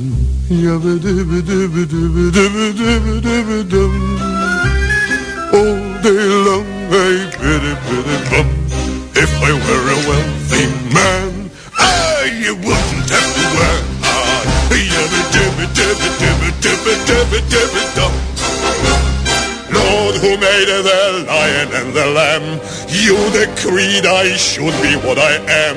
Would it spoil some vast eternal plan? If I were a wealthy run.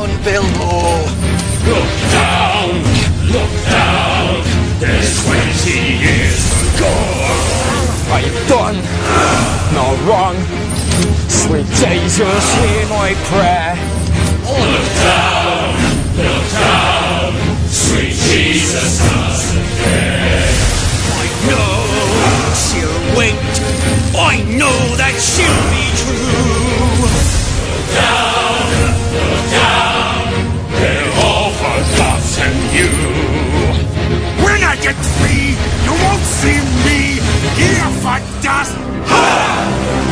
Look down, look down, you'll always be a slave. Look down, look down, you're standing in your grave.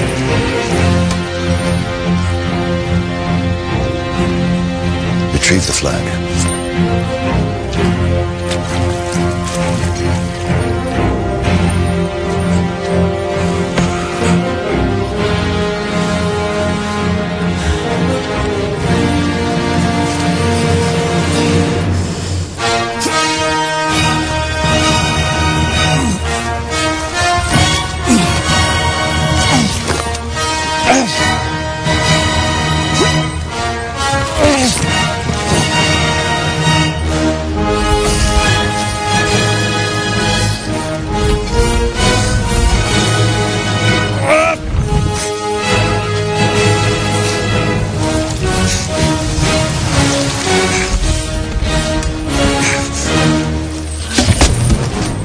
Prisoner 24601, your time is up and your parole's begun.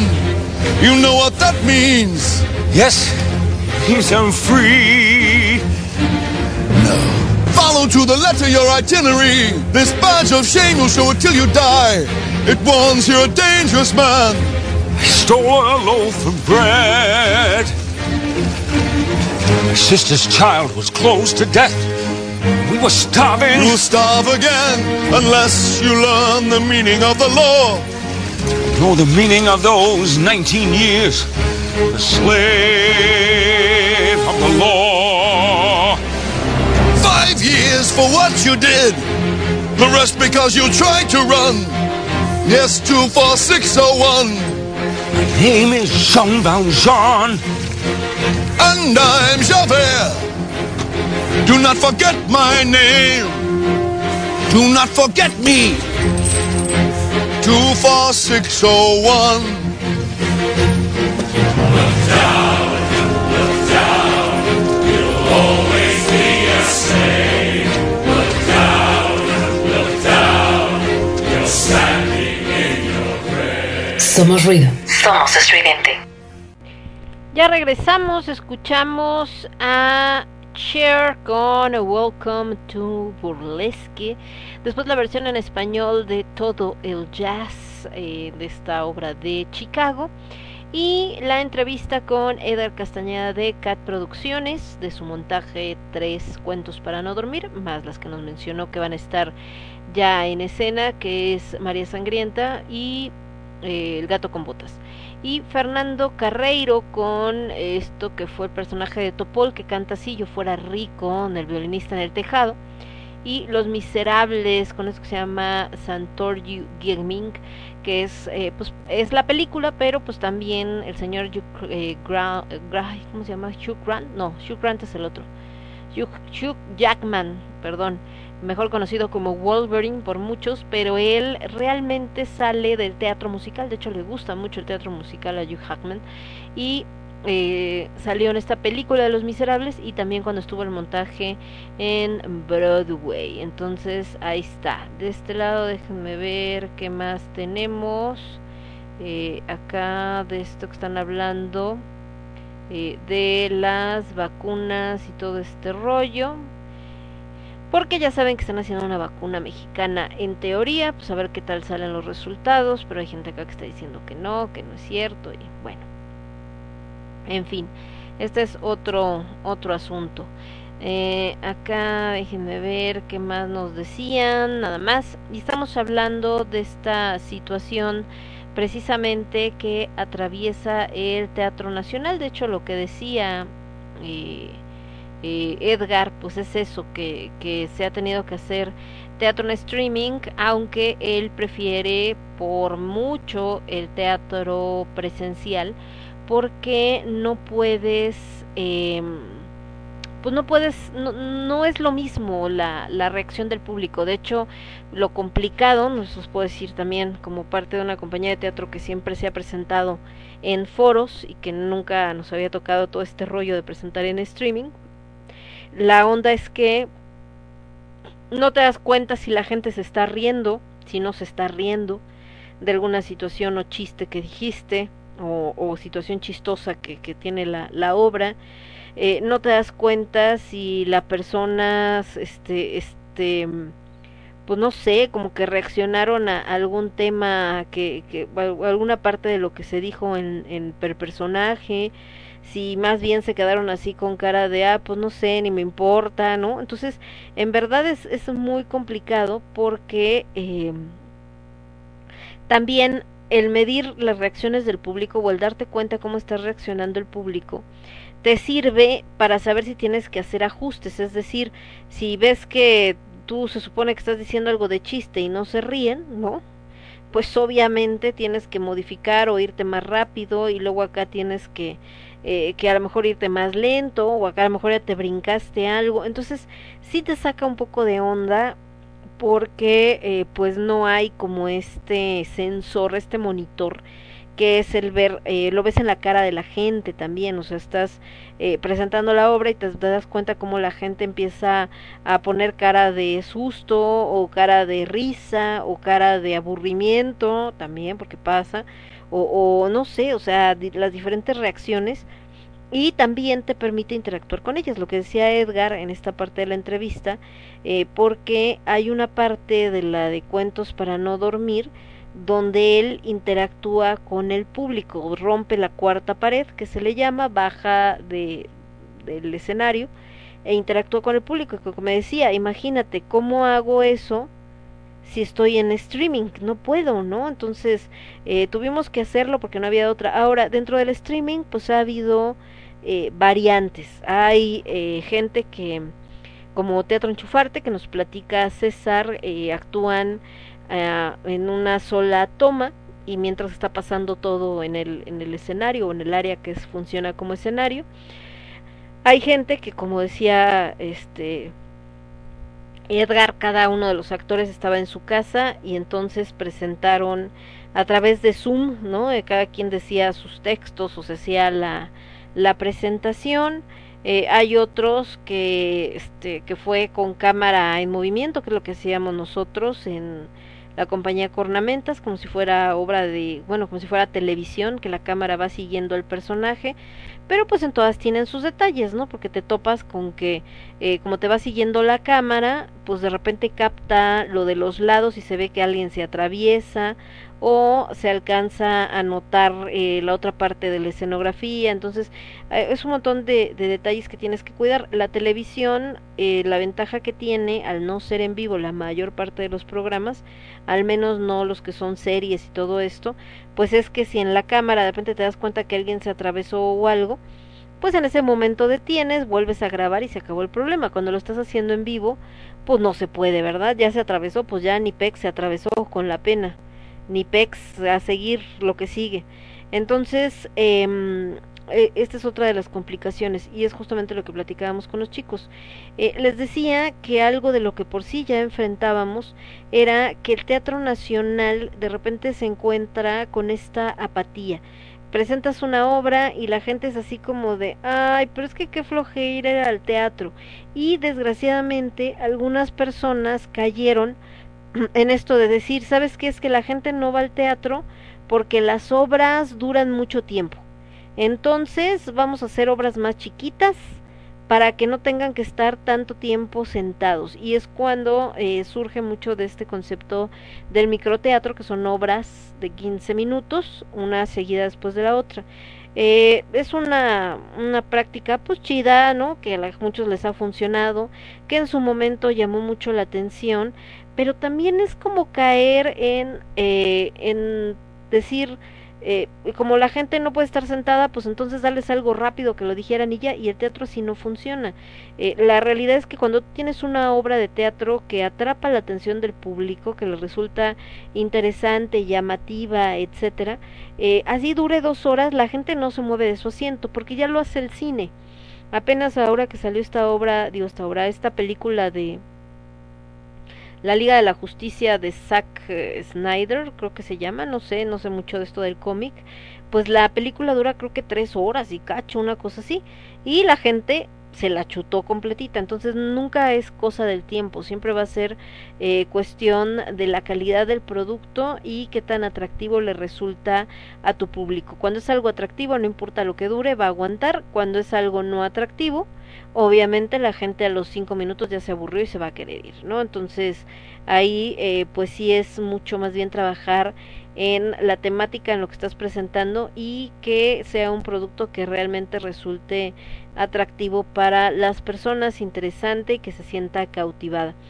En este caso de Cuentos para no dormir tiene la duración de una obra de teatro normal, solamente que está, podríamos decirle, en tres actos, que son los tres cuentos.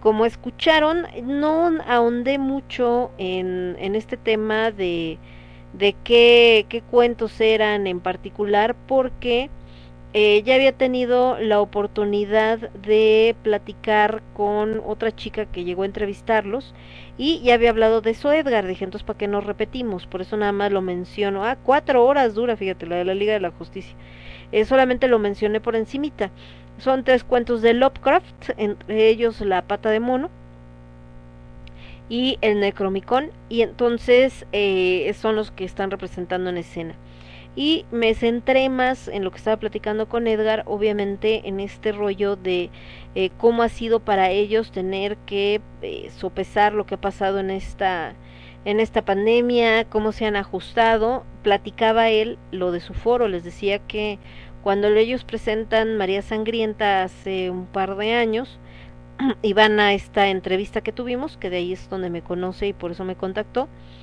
eh, me estaba platicando que ya tenían un foro que lo estaban estrenando, exactamente no me acuerdo dónde estaba el foro, y que bueno, estaban muy contentos porque esto les daba otras posibilidades. ¿Cuál es la ventaja de tener tu foro? Lo que les decía hace rato, tener una escenografía más complicada porque al final no la vas a mover, o sea, está fija, entonces eh, no tienes que andarla cargando de ida y de regreso, entonces eso es la gran ventaja que te da tu foro. Otra, obviamente, que no tienes que pagar eh, renta por función, tu renta es mensual, entonces presentes una, dos, diez, veinte, lo que quieras, eh, o tengas que ensayar o lo que sea, pues ya no te genera un gasto extra, entonces sí, sí es una gran ventaja contar con un teatro propio eh, pero eh, pues también ahora con la pandemia la gran desventaja de ser una compañía independiente con respecto a las compañías más grandes es que pues no puedes soportar una renta así si no estás generando un ingreso, ¿no? Entonces, pues es lo que él me decía que ahorita tenían que ver, tenían que eh, tuvieron que regresar a este foro que está ahí en Coyoacán, que además es una escuela, eh, ahí donde están ellos presentándose es una escuela de teatro musical y eh, de hecho cuando nosotros llegamos estaban dando clases todavía, tienen otros dos saloncitos, tres saloncitos, otro pequeño forito al fondo y el foro principal donde ellos se presentaron y, eh, y bueno, pues son gente que él ya conoce de hace algunos años y que ahora pues le dan la oportunidad de seguir presentando su trabajo. Eh, una parte que decía Edgar, que decía que esta recomendación a la gente que quiera estudiar teatro y que si no quiere sufrir, no estudies teatro. Y bueno, pues entre broma y broma, pero pues sabemos que tristemente, pues es cierto. Eh, en México tenemos esta mala idea de que eh, los artistas son millonarios pues porque tenemos gente como Galilea Montijo y todas estas que son pésimas y ganan un millón de pesos al mes, ¿no? O cosas así. Pero eso es por lo que Televisa, sobre todo TV Azteca, todas estas grandes producciones, eh, le han enseñado al mexicano qué es lo que le tenía que gustar. Ahora, con el surgimiento de Netflix, de cablevisión, o bueno, de la tele por cable, eh, Netflix, plataformas como eh, este Amazon, eh, el este mencionado y todas estas, la realidad es que pone al alcance del público muchas opciones para ver y también incluso estos eh, grandes monstruos sagrados, malos, pero monstruos sagrados, que hicieron solamente por su apariencia o por los favores cobrados, etcétera, pues obviamente ha, ha, ha decaído, ¿no? ¿Por qué? Porque ya no es lo único que puedes ver. Antes sí, o sea, yo me acuerdo, por ejemplo, a la hora de la comida, cuando yo era niña, pues no había como que muchas opciones. Entonces, lo que ponían las amas de casa, pues obviamente eran las telenovelas, eh, o tipo La Rosa de Guadalupe, porque pues era lo que había, ¿no? No había más, o sea, la televisión abierta era esa y tener televisión por cable era muy caro, tenías que tener antena parabólica y un montón de cosas que pues no tan fácil la podías comprar, tenías que comprar el aparatejo y era pues bastante carito, ¿no? Entonces solamente muy pocos privilegiados podían tener esas ondas. Y no les hablo de privilegiados clase media, ¿eh? No, porque ni la clase media podíamos tener esos juguetitos, o sea, solamente los de clase muy alta. Entonces, eh, cuando les digo, surge todo esto y que ya está a la mano, bueno, ahorita no vayamos muy lejos, simplemente con el Internet, series como esta de Daniel San, que ahora todo mundo ve y maravillosa y todo, pero la realidad es que esa serie surgió en YouTube, entonces también simplemente con tener internet, que ya tenías YouTube, podías ver un show como este y pues ya no tenías que chutarse nada más lo que sale en Televisa y en TV Azteca. Entonces eh, también ahí mucha gente se dio cuenta de lo malo que son estos tipos y que muchas de ellas pues solamente las tienen porque le dieron las nylons a algún productor, porque pues es que está guapa, es que está sabrosa o está sabroso o está bonito y se están enfrentando a la triste realidad de que una mal producción pues tiene un mal destino. Ejemplo, lo que ha pasado con las telenovelas. Ustedes son muy jóvenes para recordarlo, pero si les preguntan a sus mamás y a sus abuelitas, les van a contar que antes las telenovelas eran así como wow, lo máximo que podía haber, todo mundo la veía. Las señoras que trabajaban llegaban a contar lo que habían visto así a la hora del almuerzo, como de, viste que María Guadalupe Regina este rechazó al muchacho, oye sí, qué mala onda, está loca, no sé qué, y viste que la Irma Patricia, este, está tratando de romper su amor, y ay sí, maldita vieja, ¿no? Y de hecho, hasta era chistoso que veían a la actriz que hacía la villana en la calle y le gritaban de cosas, ¿no? O este, o veían a la que era la galana y le decían, no te preocupes, mi reina, tú échale ganas y vas a ver que él se va a dar cuenta que, que tu amor es el, el verdadero, ¿no? Y de verdad se la, era como parte de, de la casa, ¿no? Se veían como parte de la familia, como dice por acá Casiel, era el momento familiar, de hecho, cuando salió de hasta el que el dinero nos separe, que salía Pedrito Fernández, yo me acuerdo que esa hasta mi papá la veía. ¿Por qué? Porque el personaje que hacía Pedrito Fernández era un vendedor de autos y mi papá es vendedor de autos. Entonces se sentía eh, pues representado, ¿no? Por estos personajes y eh, pues todo el mundo les digo que estaba al pendiente de la novela y todo el mundo estaba esperando el siguiente capítulo. El drama era el fin de semana porque te tenías que esperar hasta el lunes. Pero el problema es que después empezaron a perder hasta esa hasta esa frescura y empezaron a importar telenovelas, a copiar eh, modelos extranjeros que nada que ver, que la gente no se sentía identificada y bueno, el resultado es que hoy las novelas que ha intentado poner Televisa, aunque ellos digan que son un éxito y que el rating, sabemos que no es así, que la realidad es que sus telenovelas eh, ya no duran más allá de un mes o máximo unos dos meses porque nadie las ve, ¿no? Entonces, la última hicieron un mega escándalo porque la chica decía que era porque discriminación, que porque es morena y que la gente decía que estaba muy fea, porque también la imagen que nos han vendido es que hoy nos estamos acordando, por ejemplo, de Amarte duele y decíamos que el protagonista, que es un actor pues bueno el chavillo, ¿no? Pero como es morenito, como que después de esa película, pues ya no se supo más de su carrera. La que sí fue Marta Higareda, más otros de los actores que salieron ahí, obviamente Jimena Sariñana, etcétera, pero pues porque son blanquitos, bonitos, y este chico por ser moreno, pues como que ya no lo llamaron, ¿no?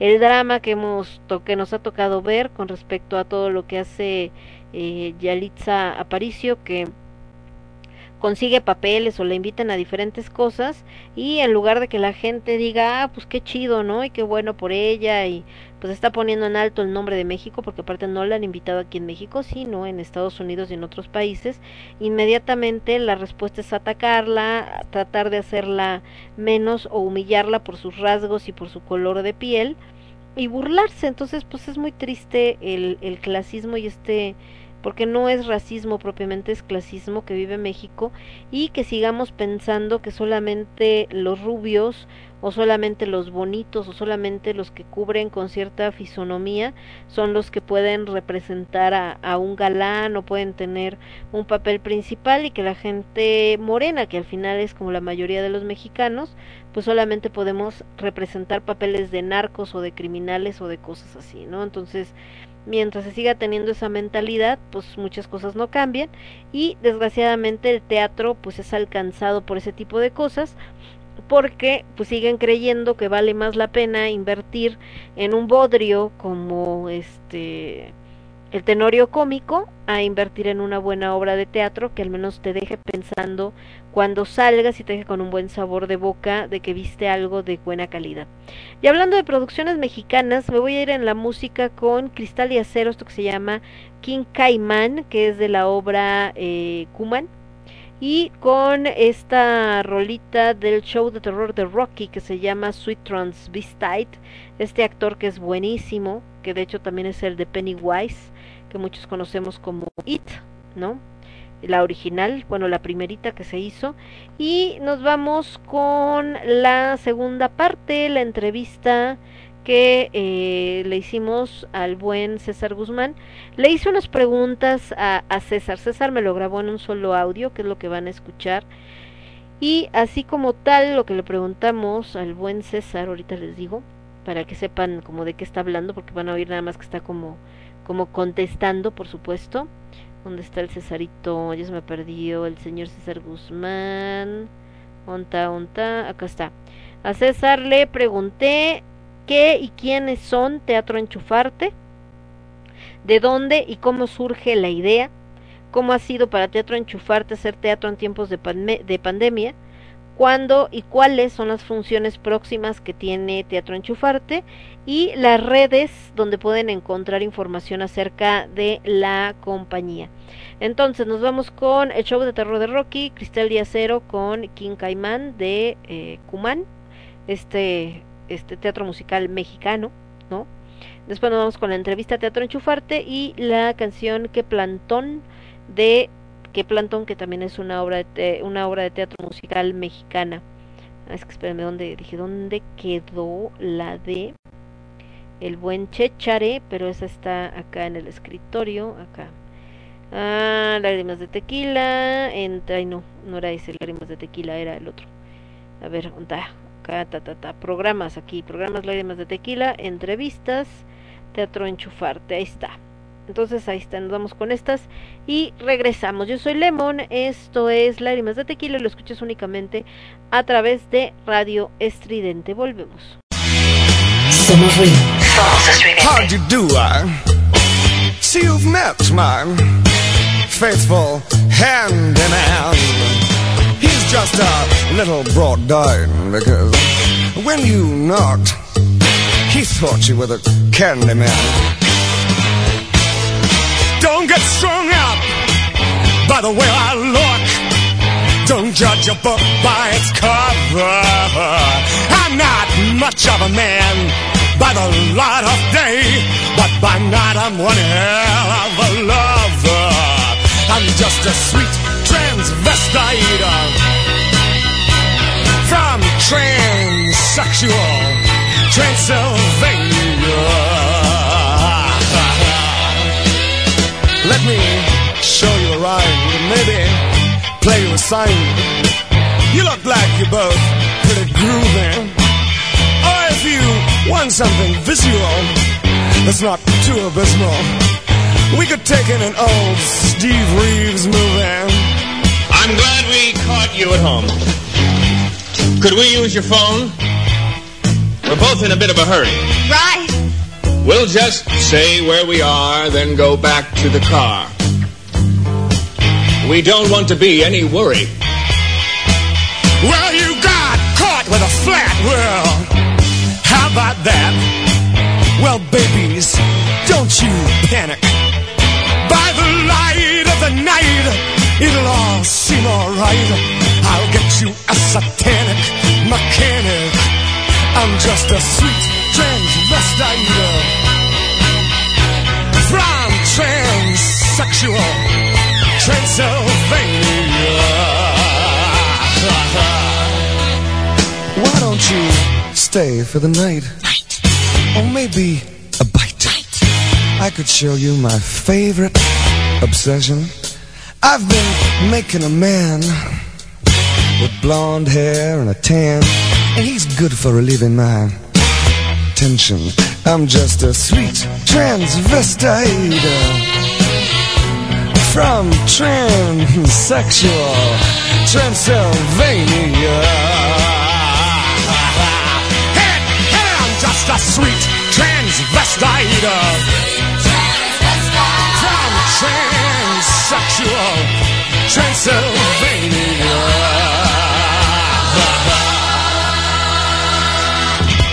So, come up to the lab and see what's on the slab. I see you shiver with anticipation. But maybe the rain is really to blame. So I'll remove the cause. but not the symptom.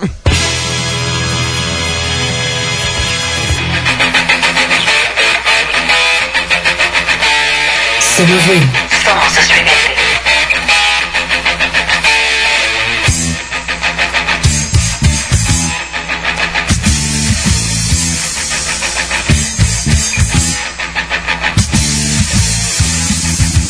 Soy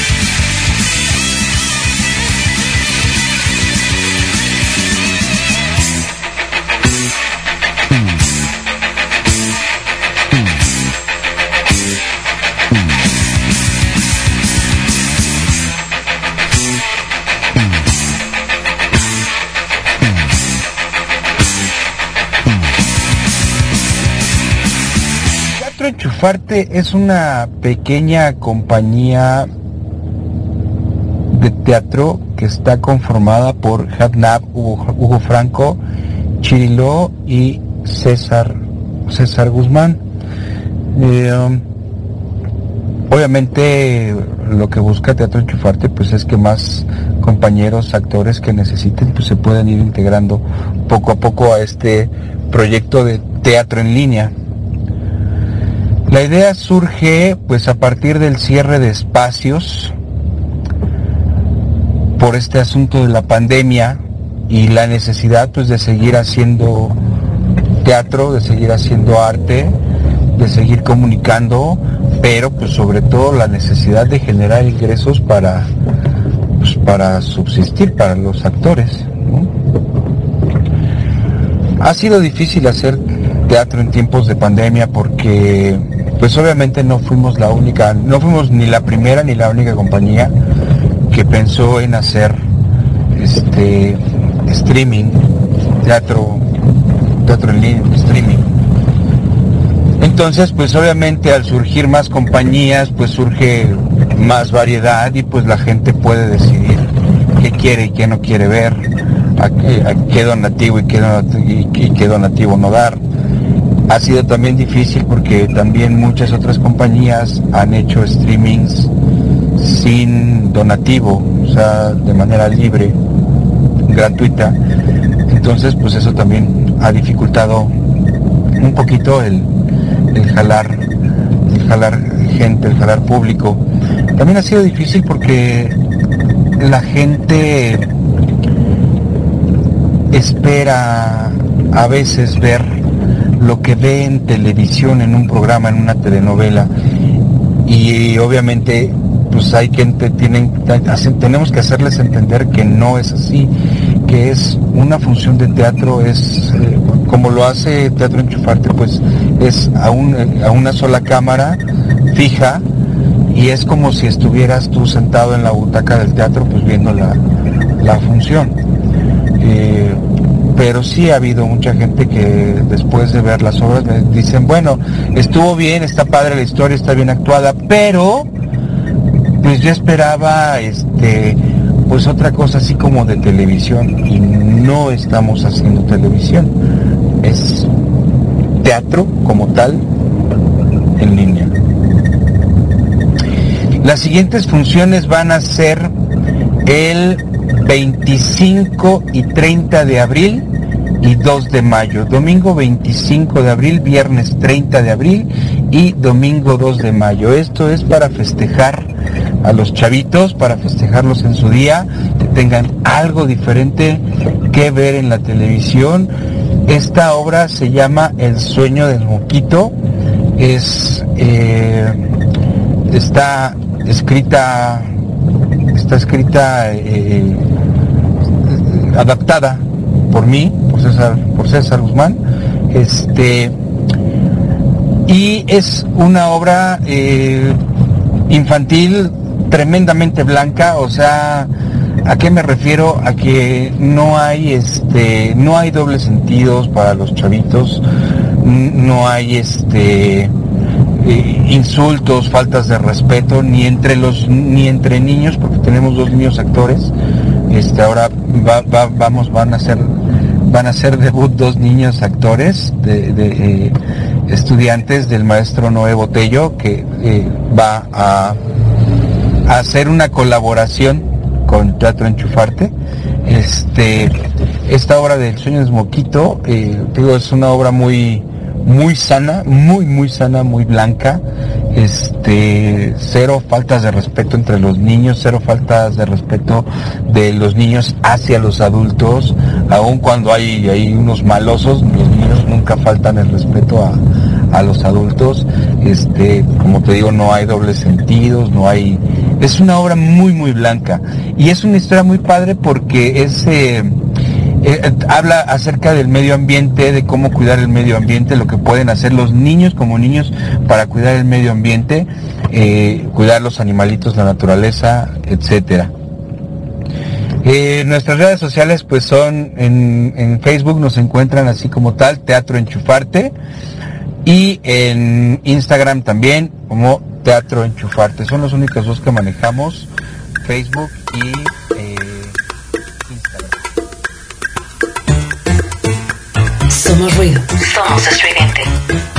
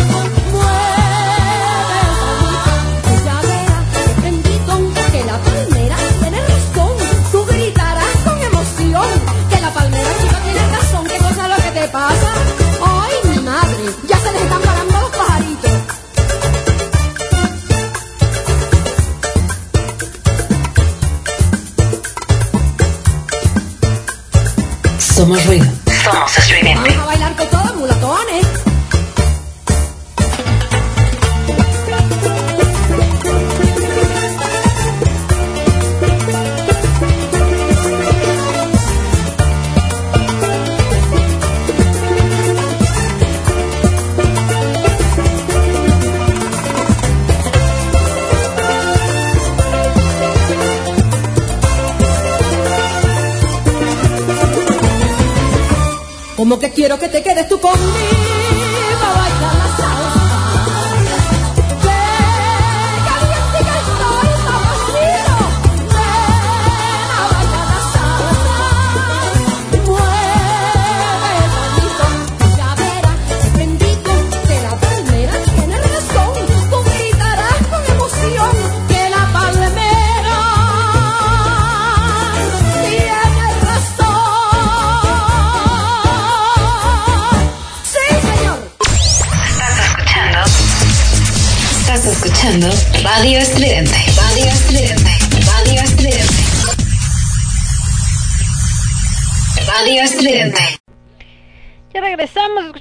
bastante movido de qué plantón que se llama Mueve el Palmito. Entonces, que está bastante, bastante chida, sobre todo eh, al ser un musical nacional, pues tiene este saborcito, ¿no? Como que los musicales gringos pues suenan a Estados Unidos, pues es, es lo suyo, está bien, pero pues nosotros realmente tenemos otra, otra cosa y creo que queda de manifiesto en en tanto en Cuman, que bueno, es más en este tenor rockero, pues precisamente lo hace Cristal y Acero, como en esta parte de mm, de lo que hace que Plantón mezclando esto que eran las las como un musical de plantas, así como está el musical de de los gatos, ¿no? Que también es memorable, Cats y que ha dado origen a una de las voces más maravillosas. De hecho, la versión que tengo, bueno, tengo varias, pero una de las versiones que tengo con con esa canción precisamente de de Cats es con Épica y es muy muy buena. Y bueno, de este lado déjeme ver por acá qué más tenemos. Acá mi querida Samantha, es que estaban este eh, platicando de lo del vestido de novia, ni me digas que yo tengo que vender uno y no es mío, que es lo peor. un vestido de novia eh, eh, no es mío, que es lo peor. Que una amiga que quiere que venda su vestido de nova, de novia y este y justo ahorita está diciendo que, que cuando se divorció no sabía qué hacer con su vestido ni el de compra usado lo quería dice que porque nadie compra usados porque eso es de mala suerte. Eh, pues yo creo que de todo no hay veces novias que lo que quieren pues es como este eh, pues tener un vestido que no les salga tan tan caro porque desgraciadamente hay unos que luego salen carísimos pero en fin. Entonces platicando esto que estábamos diciendo del tema de las eh, cuestión de las de las novias y de todo esto. Pero volviendo al tema que estamos hablando del teatro, lo que decía acá César, eh, pues también es muy cierto. Muchas compañías de teatro, sobre todo las que tienen eh, dinero atrás porque hay una beca, porque la compañía de teatro es de estas grandes y tenía un guardadito o tuvo la oportunidad de vender otras cosas, no sé, mercancía, etcétera. Empezaron a hacer presentaciones gratuitas y van a decir, bueno, eso que tiene de malo, no, no tiene nada de malo en el sentido de que el público pues tuvo oportunidad de, de tener acceso a estas eh, funciones y disfrutar de este material, pero para las compañías de teatro independientes pues sí representó una competencia desleal, pues porque obviamente tú no podías dar una función gratuita, tú necesitabas cobrar porque necesitas comer, necesitas pagar cuentas y entonces eso eh, pues los puso en desventaja a muchas compañías con el trabajo que se estaba haciendo, ¿no? Eh, por otro lado, pues la gente que, que estuvo comprando de repente en streaming, pues era porque, ay, es que es este Albertano, o es porque es este el Víctor, o porque es, no sé, Kalimba, lo que sea. Entonces, empezar a buscar estos nombres de gente que sale en la tele y no darle oportunidad a pues nuevos espectáculos y que probablemente te van a, sorprender. Trabajos interesantes les digo que al final se hacen en el teatro independiente pero no siempre la gente que está en el teatro independiente pues sale en la televisión. De hecho no muchos actores de teatro salen en televisión. Eh, se los no se los pongo muy lejos eh, estaban hablando de del tema de, de López Tarso y decían que bueno el maestro López Tarso es una persona que este que tiene muchos años en la industria y que mucha gente este bueno lo admira etcétera. Y alguien en este tenor de la cuestión de lo moderno decía bueno pero es que nosotros sabemos quién es López Tarso pero eh, hay muchas personas que probablemente sobre todo los chavos que no lo ubican porque pues ya tuvo una trayectoria muy grande pero eh, pues tiene muchos años inactivo. Y digo, ya no dije nada, pero me llamó la atención porque dije, ¿inactivo de dónde? O sea, el señor López Tarso no ha parado, sigue, trabaje y trabaje, y de hecho en lo que más se ha presentado es justamente en teatro. Eh, estaba con varias puestas en escena antes de la pandemia, y de hecho después de la pandemia también estuvo presentando incluso eh, en streaming, una de ellas incluso estaba Araceli Arámbula, que no duró mucho, ¿verdad? Donde representaba, si mal no recuerdo, creo que a Freud, el señor López Tarso. Entonces, eh, pues eh, es esta parte, como no lo ven en televisión, como no lo ven en cine, entonces dan por hecho que está inactivo y no, está en el teatro. Entonces, ¿por qué no consideramos el teatro también como parte de este eh, candelero o que sea válido como para que la gente eh, te conozca o ubique el trabajo? Entonces, les digo, eso, eso me llamó mucho la atención ese comentario, porque pues va en ese tenor. Sea, como yo no lo veo en una película, como no lo he visto en un programa de televisión, entonces para mí quiere decir que no está activo, ¿no? Oye, pero está en teatro, ah, no, pues ese no cuenta, casi, casi. Entonces, eh, pues sí es una situación bastante triste, pero también es una situación bastante real, que la gente da por hecho que si no sales en la tele no eres nadie o no te conoce nadie o no tiene validez tu trabajo. Entonces, eh, pues es una deformación que tenemos de la apreciación del trabajo artístico y sobre todo del trabajo actoral. Curiosamente, el mexicano que es tan malinchista, hay algo que no se ha dado cuenta. Eh, gente como eh, McAvoy, como Benedict Cumberbatch, como el mismo Hugh, este, Hugh Hackman, eh, como Loki, este, Tom Hiddleston, y todos los actores que se puedan imaginar del mundo Marvel y del mundo DC, y que son grandes actores, sobre todo en el caso de los ingleses, eh, no solamente siguen haciendo teatro, independientemente de la fama que tengan, sino lo hacen con bastante éxito. Eh, no sé si recuerden, y si les tocó ver, si se la perdieron, no saben qué maravilla se perdieron. Eh, cuando estuvo la pandemia, creo que, no me acuerdo si fue a mediados de año, una cosa así, liberaron para que pudiera verlo cualquier persona de manera gratuita la presentación en teatro de Frankenstein con Benedict Cumberbatch y otro actor inglés que es el que hace a Sherlock, pero la versión gringa donde sale Lucy Liu. Entonces eh, era una presentación de anterior, no era no era reciente. Los dos hicieron los dos personajes, entonces estaban disponibles las dos obras donde Benedict Cumberbatch hace el papel del Dr. Frankenstein y donde le toca hacer del monstruo y viceversa con el otro actor. Y de verdad fue un deleite, pero también dejó muy de manifiesto qué pasa cuando solamente te dedicas a hacer eh, televisión y dejas mucho tiempo el teatro, porque el otro actor, que les digo que no me acuerdo su nombre, él eh, tenía un ratote que no hacía teatro, estaba haciendo solamente lo que tiene ahí en, en Hollywood, o sea, más televisión 100%, y Ben, a pesar de sus películas y de el Doctor este, Strange y de todo esto, sigue presentando muchas obras, no solamente como Frankenstein, sino del repertorio de, de Shakespeare, pues al final inglés y para los ingleses pues es muy importante el trabajo, es un principal dramaturgo a nivel mundial y aparte pues orgullosamente para ellos inglés y por eso lo siguen presentando.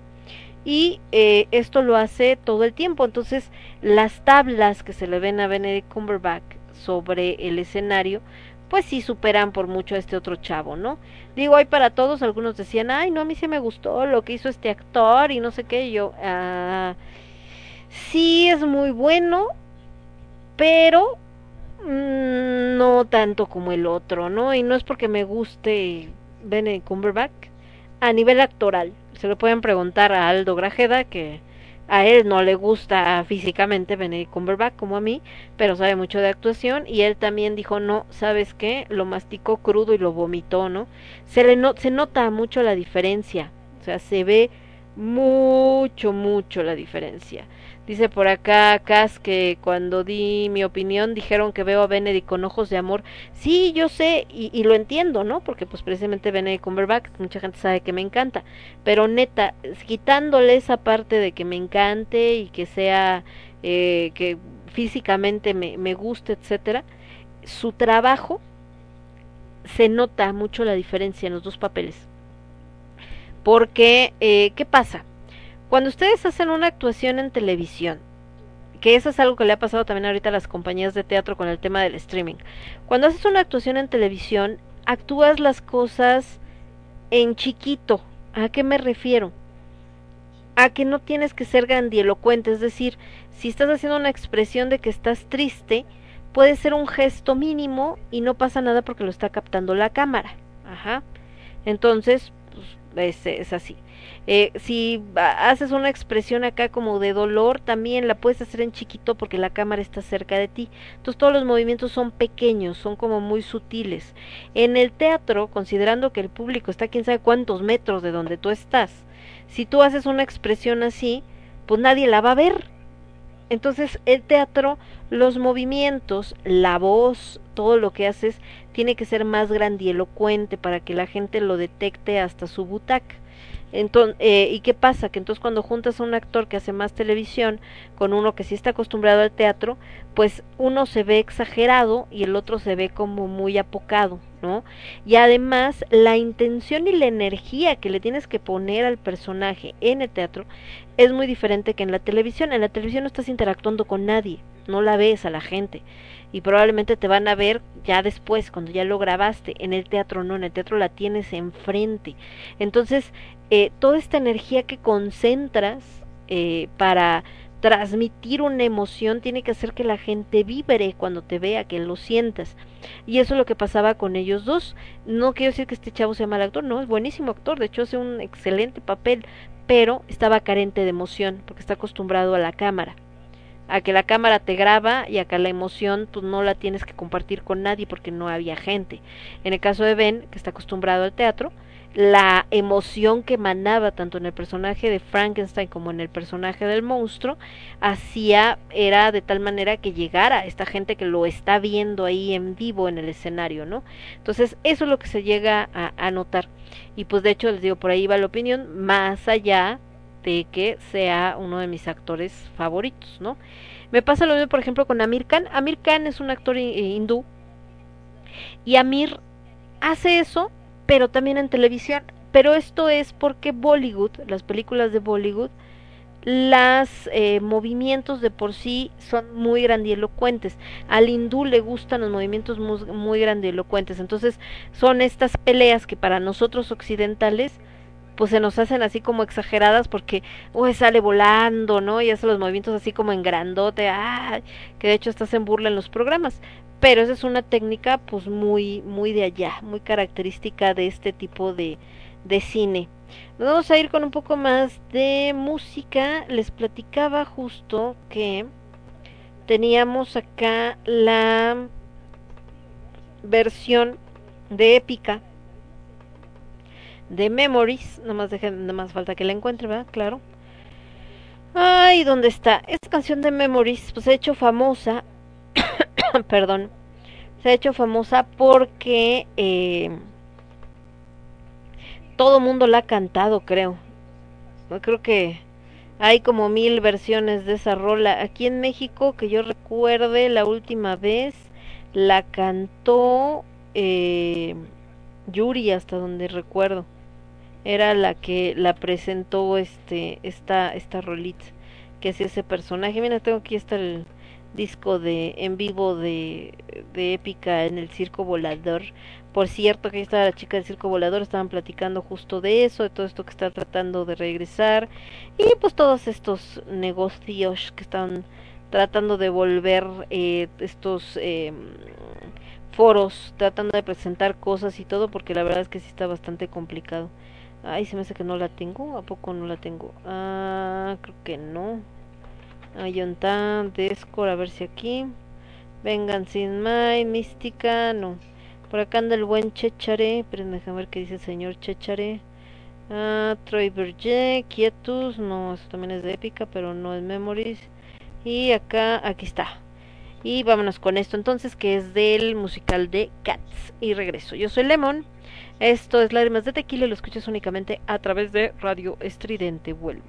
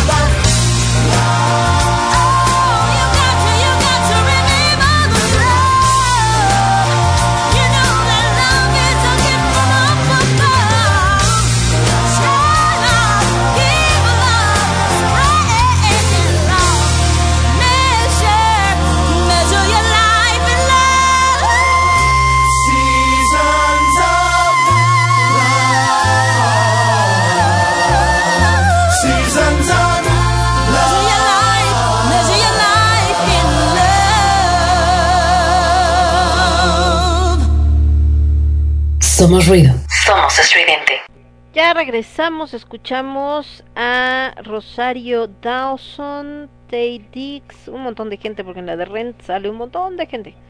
Y ahorita les digo que tienen aquí todos los nombres. Eh, Rosario Dawson,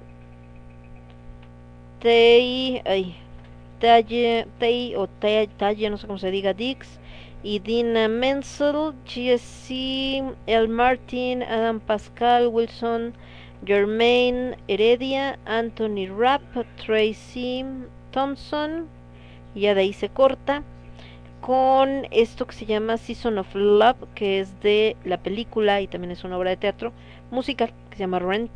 Y antes de eso, épica Simon Simmons con esta bellísima versión de Memory que sale en Cats.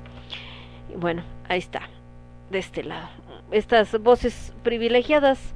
Y justamente por acá venía llegando mi querido Alucard, también estaba la señorita Nina, que decía que por acá escuchándonos, aparte del niño este Casiel que andaba acá desde hace desde hace rato, más todos los demás que nos están escuchando y que luego no nos mandan mensajito, pero que aquí andan atentos a esto que estábamos haciendo. También el buen César me ponía acá que gracias de que precisamente estábamos hablando de eh, estas dos compañías, les decía eh, Cat Producciones y Teatro Enchufarte. Bueno. Ah, ¿Qué le pasa al teatro musical o en qué momento? Eh, si se fijan, una de las características del teatro musical obviamente es que las personas pues tienen que tener muy buena voz, como escuchamos aquí en este intro de, de Rent que suena maravilloso o una canción como Memories donde solamente con una voz como la de señorita Simon Simmons pues suena así hermoso. Y, eh, y también tienen que saber bailar por ejemplo Amor sin barreras pues hay muchísimas escenas de baile que Amor sin barreras no es otra cosa que como la historia de Romeo y Julieta pero como llevado acá al Bronx no y enfrentamiento de en lugar de que sea enfrentamiento entre los Capulesco y los eh, Montesco es un enfrentamiento entre los rusos y los latinos puertorriqueños, creo que era de los personajes de, de Amor sin Barreras. Pero eh, al final del día es eh, pues la misma temática, se enamora la chava que es eh, de los puertorriqueños, se enamora de, del chavo que pertenece a la fracción rusa y en un enfrentamiento mata, no me acuerdo si a su hermano o a su Ah, creo que sí es su hermano, entonces es como de cómo puedes, no puedes estar con alguien como él porque mató a tu hermano, ¿no? Sí, pero él primero mató a su amigo fulanito y bueno, todas estas historias. Pero todo es obviamente cantado y bailado. No es que haya nada malo en cantar o bailar en una presentación o que no tenga eh, validez por ese sentido alguna este película o obra no que lo que hemos platicado. De hecho por ejemplo eh, Dance in the Dark que es una película no sé si lo hayan hecho obra de teatro creo que no. Dancer in the Dark de York que alguna vez hemos puesto por aquí alguna de sus rolitas. Pues es una película musical y sin embargo es una película extremadamente triste con un mensaje muy fuerte no y que eh, y que pues tiene mucha mucha validez entonces les digo, no está peleada una cosa con la otra. ¿Qué es lo que le pasó al teatro musical entonces? Que los chavos, desgraciadamente, estaban más preocupados, y eso yo lo vi físicamente, nadie me lo cuenta.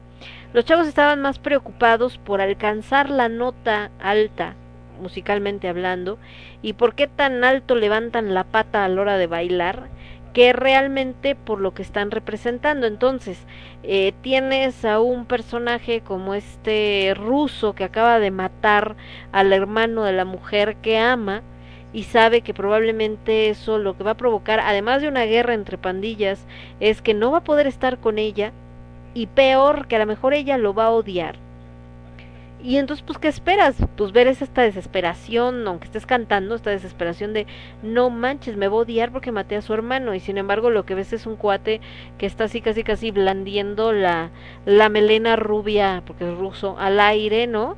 Y, y, y bailando así como bailarín de ballet y dices, ah, órale no, pues sí te creo, ¿no? Pues obviamente no vas a creer ni media palabra. ¿Por qué? Pues precisamente porque no hay una interpretación. Estás más preocupado porque se vea bonito, porque suene bonito y tan tan.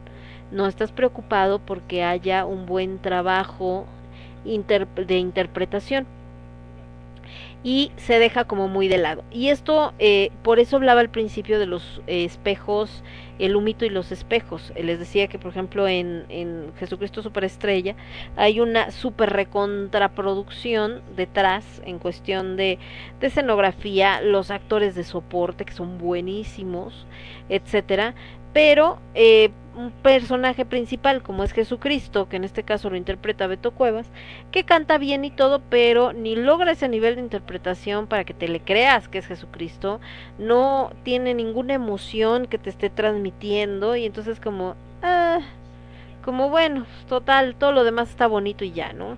Y pues no, tendrían que ser las dos cosas. Entonces les digo, no, el problema no es la comedia musical solita como tal, el problema es que los chavos que hacen comedia musical consideren que no es importante interpretar y que solamente es importante cantar bonito y verse bonito y bailar bonito. Y la otra parte que les comentaba precisamente de esto con el caso de, de este actor inglés, ¿no?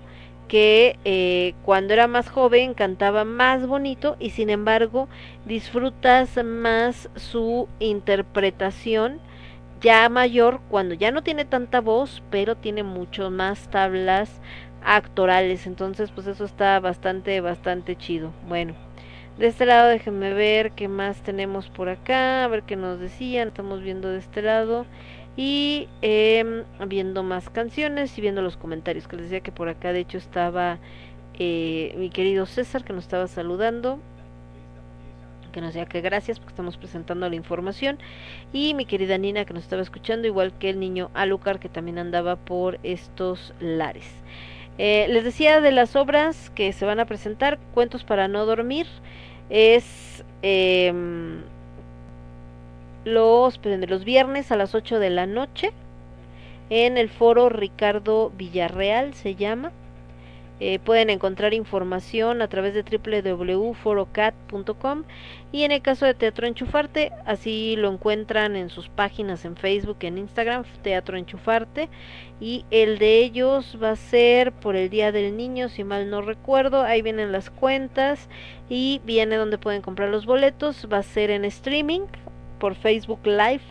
Creo que no, no, no sé si vaya a ser presencial. Creo que el foro donde están, que es el Radici, es un es chiquito. Creo que nada más es para un par de personas. En el caso de Cuentos para no dormir, si es un foro más grande, el Ricardo Villarreal. Y también lo hacen por streaming, pero creo que ya son los menos, porque donde me acuerdo si tenían puesto el celular para hacer la transmisión.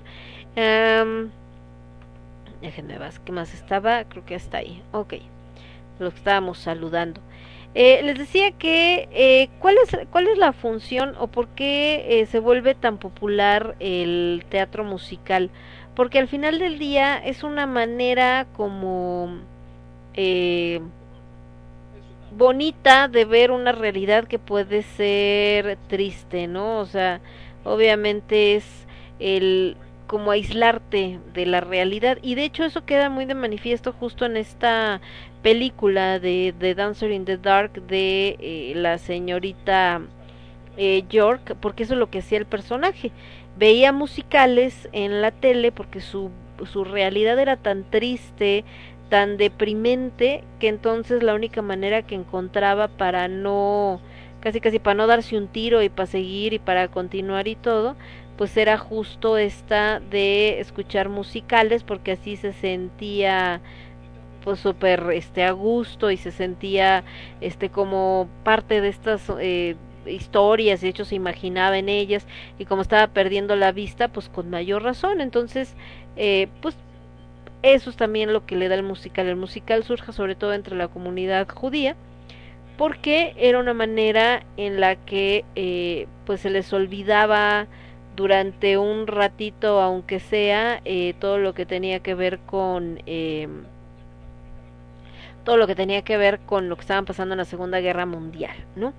Y de hecho, eh, también eh, esta que les decía de cabaret, pues precisamente esto plasma en la Segunda Guerra Mundial, como esta parte donde estando en plena guerra la gente iba a los cabarets, ¿no? A, distraerse como si fuera no hubiera una guerra que estaba destruyendo a todos. Entonces, eh, es un escape al final, ¿no? De hecho, los, la música blues, el jazz, todo esto que consideran que es música de, de negros, eh, surge porque los esclavos, pues justamente lo que hacían era eh, cantar para poder matar el tiempo eh, y olvidarse de que estaban eh, pues de que eran esclavos, de que estaban presos y de que los trataban mal y los mataban y todo y entonces empezaban a hacer música también como una manera de, tener aunque sea un poquito de felicidad. Entonces esa es la función que en algún momento tiene el musical no es el, el papel que le, que le da. Y eh, pues bueno así todo este rollo. Siguiendo hablando de teatro. Les decía que la música no solamente está presente en el teatro musical eh, como parte de lo que cuenta la historia. Por ejemplo, Jesucristo Superestrella no hay un solo diálogo, todos son canciones. O sea, en ningún momento es como que hay una pausa. No sé si escucharon en la de mm, El violinista en el tejado. Primero está como hablando el personaje y luego ya empieza a cantar. Ajá. Acá no. Acá es una onda como de eh, canta una canción, termina y canta otra, entonces todo es cantado, todo es cantado, todo es cantado, todo es cantado. Es cansadísimo, pero así es, o sea, era parte como de de este de de la historia. Hay varios musicales que son como más este eh, ¿cómo se llama? Eh, más versátiles o más eh, híbridos en ese sentido de tener una parte platicada y tener una parte más eh, pues obviamente este cantada y hay otras que no. De hecho lo vemos también en lo que es eh, eh, cómo se llama perdón, en lo que es, por ejemplo, las películas o en lo que es también eh, otras presentaciones como en Broadway, donde eh, la música, perdón, las películas de Disney, me acordé, esto- son parte del pretexto. De hecho, hay unas películas de Disney donde de repente de verdad ya alucinas la, la parte cantada, estás así, está pasando el personaje y le pasó no sé qué, y dices, ay no, ahí va a cantar otra vez, ¿no? otra vez va a cantar, pero bueno, eh, nos vamos a ir con más música, nada más que ya no me alcancé a, a bajarla, déjenme ver si la puedo bajar rápido. Hay un musical que se presentó aquí en México que es precisamente eh, de la película, de la película de la obra eh, Wicked y esta la presentó aquí en México, a mí me tocó ir como parte de la prensa.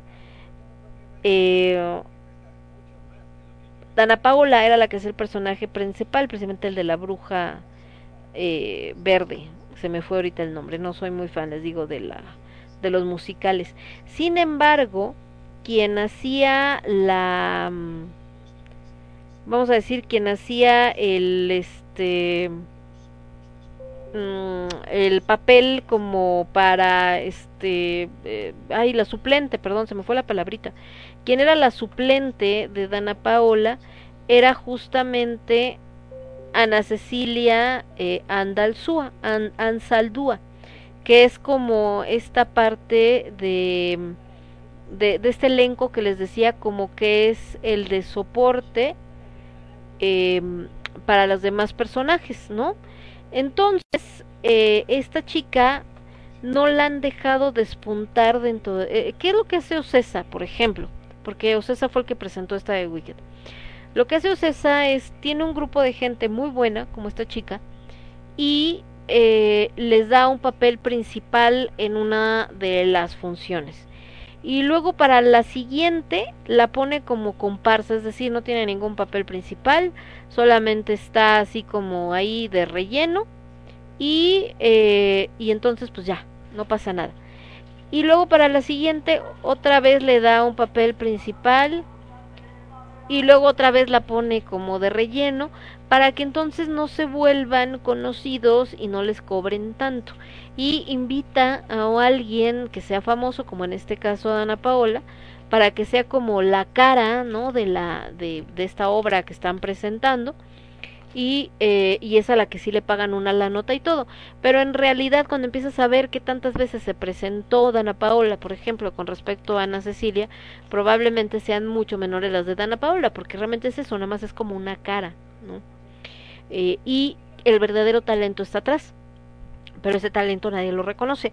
Les decía como en Jesucristo Superestrella, los que hacían un papelazo y personajazo así, pero cañón, eran los que hacían el papel de los sacerdotes, pero si me preguntan cómo se llamaban, pues no sé, porque ni siquiera están en el programa, siendo que ellos eran los mejores cantantes. Eh, ¿Por qué no les dan reconocimiento? Bueno, porque si no salen muy caros, ¿verdad? Entonces, ahí están atrás, así como que atrásito quedan chido, no pasa nada. Eh, me voy a ir con esta, pero les voy a poner la versión en inglés porque no encuentro la versión en bueno sí está la versión en español con esta chica que les digo. Es que no voy a poner la de Dana Paola porque a mí me tocó verla en el ensayo y canta horrible no manchen y más esa canción. Pero eh, resulta que las de justamente las de Ana Cecilia que es la que estaba de suplente y que canta bien bonito pues solamente es porque la grabó alguien con su celular y pues como que no es muy buena idea no entonces vamos a poner el original del eh, musical en inglés y regresamos. Yo soy Lemon. Acá dice el buen Cas que él no soporta mucho los los musicales, dicen, y las películas como el teatro. No, yo tampoco, fíjate, me desesperan. Aldo lo invitaron a participar en Amor sin Barreras en algún momento. Y pues está chido y todo, pero ay, ya después dices, ay no, ya, too much, ¿no? Porque es una, es lo que te decía, una canción termina y otra canción y eh, otra canción y otra canción y casi casi están muriéndose y están cantando y dices, ay no, por favor. Bueno, vámonos con esto y regreso. Y Dina Mansell con Defying Gravity. Yo soy nuestras lágrimas de tequila lo escuchas únicamente a través de Radio Estridente. Volvemos.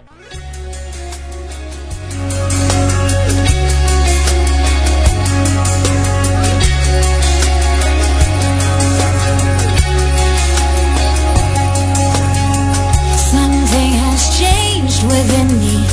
Something is not the same. I'm through with playing by the rules of someone else's game. Too late for second guessing. Too late to go back.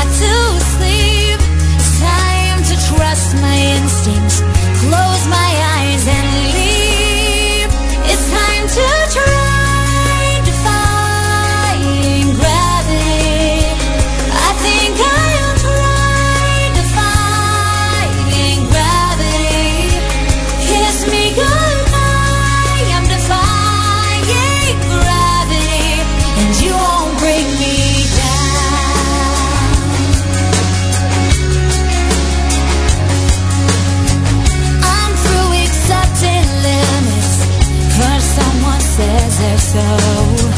Some things I cannot change, but tell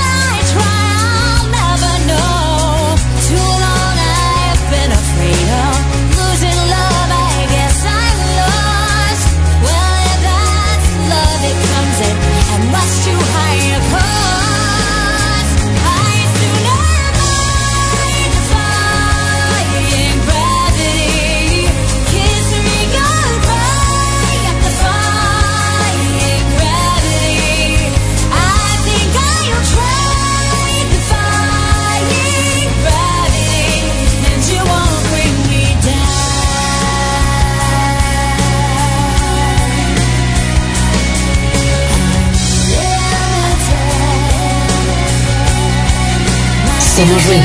Somos estridente.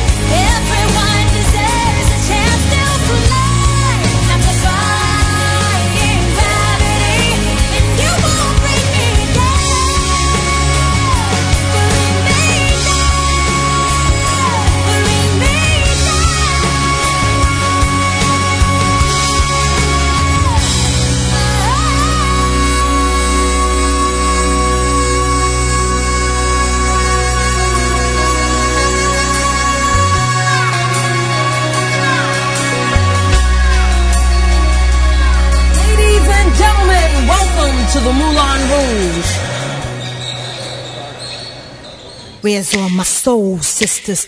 Let me hear your flow, sisters. Hey, sister, go, sister, soul, sister, flow, sister. We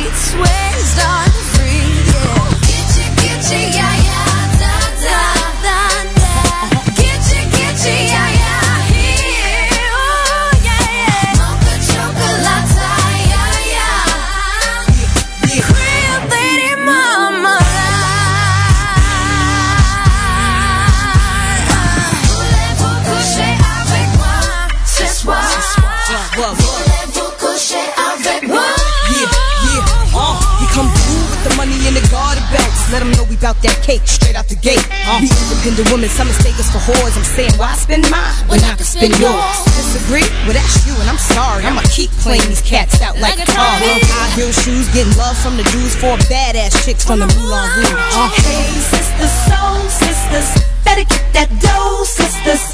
Drink wine with diamonds in the glass by the case, the meaning of expensive taste. You itchy, yeah, yeah. Come on, Mocha chocolate. What? Rio Lady Mama. One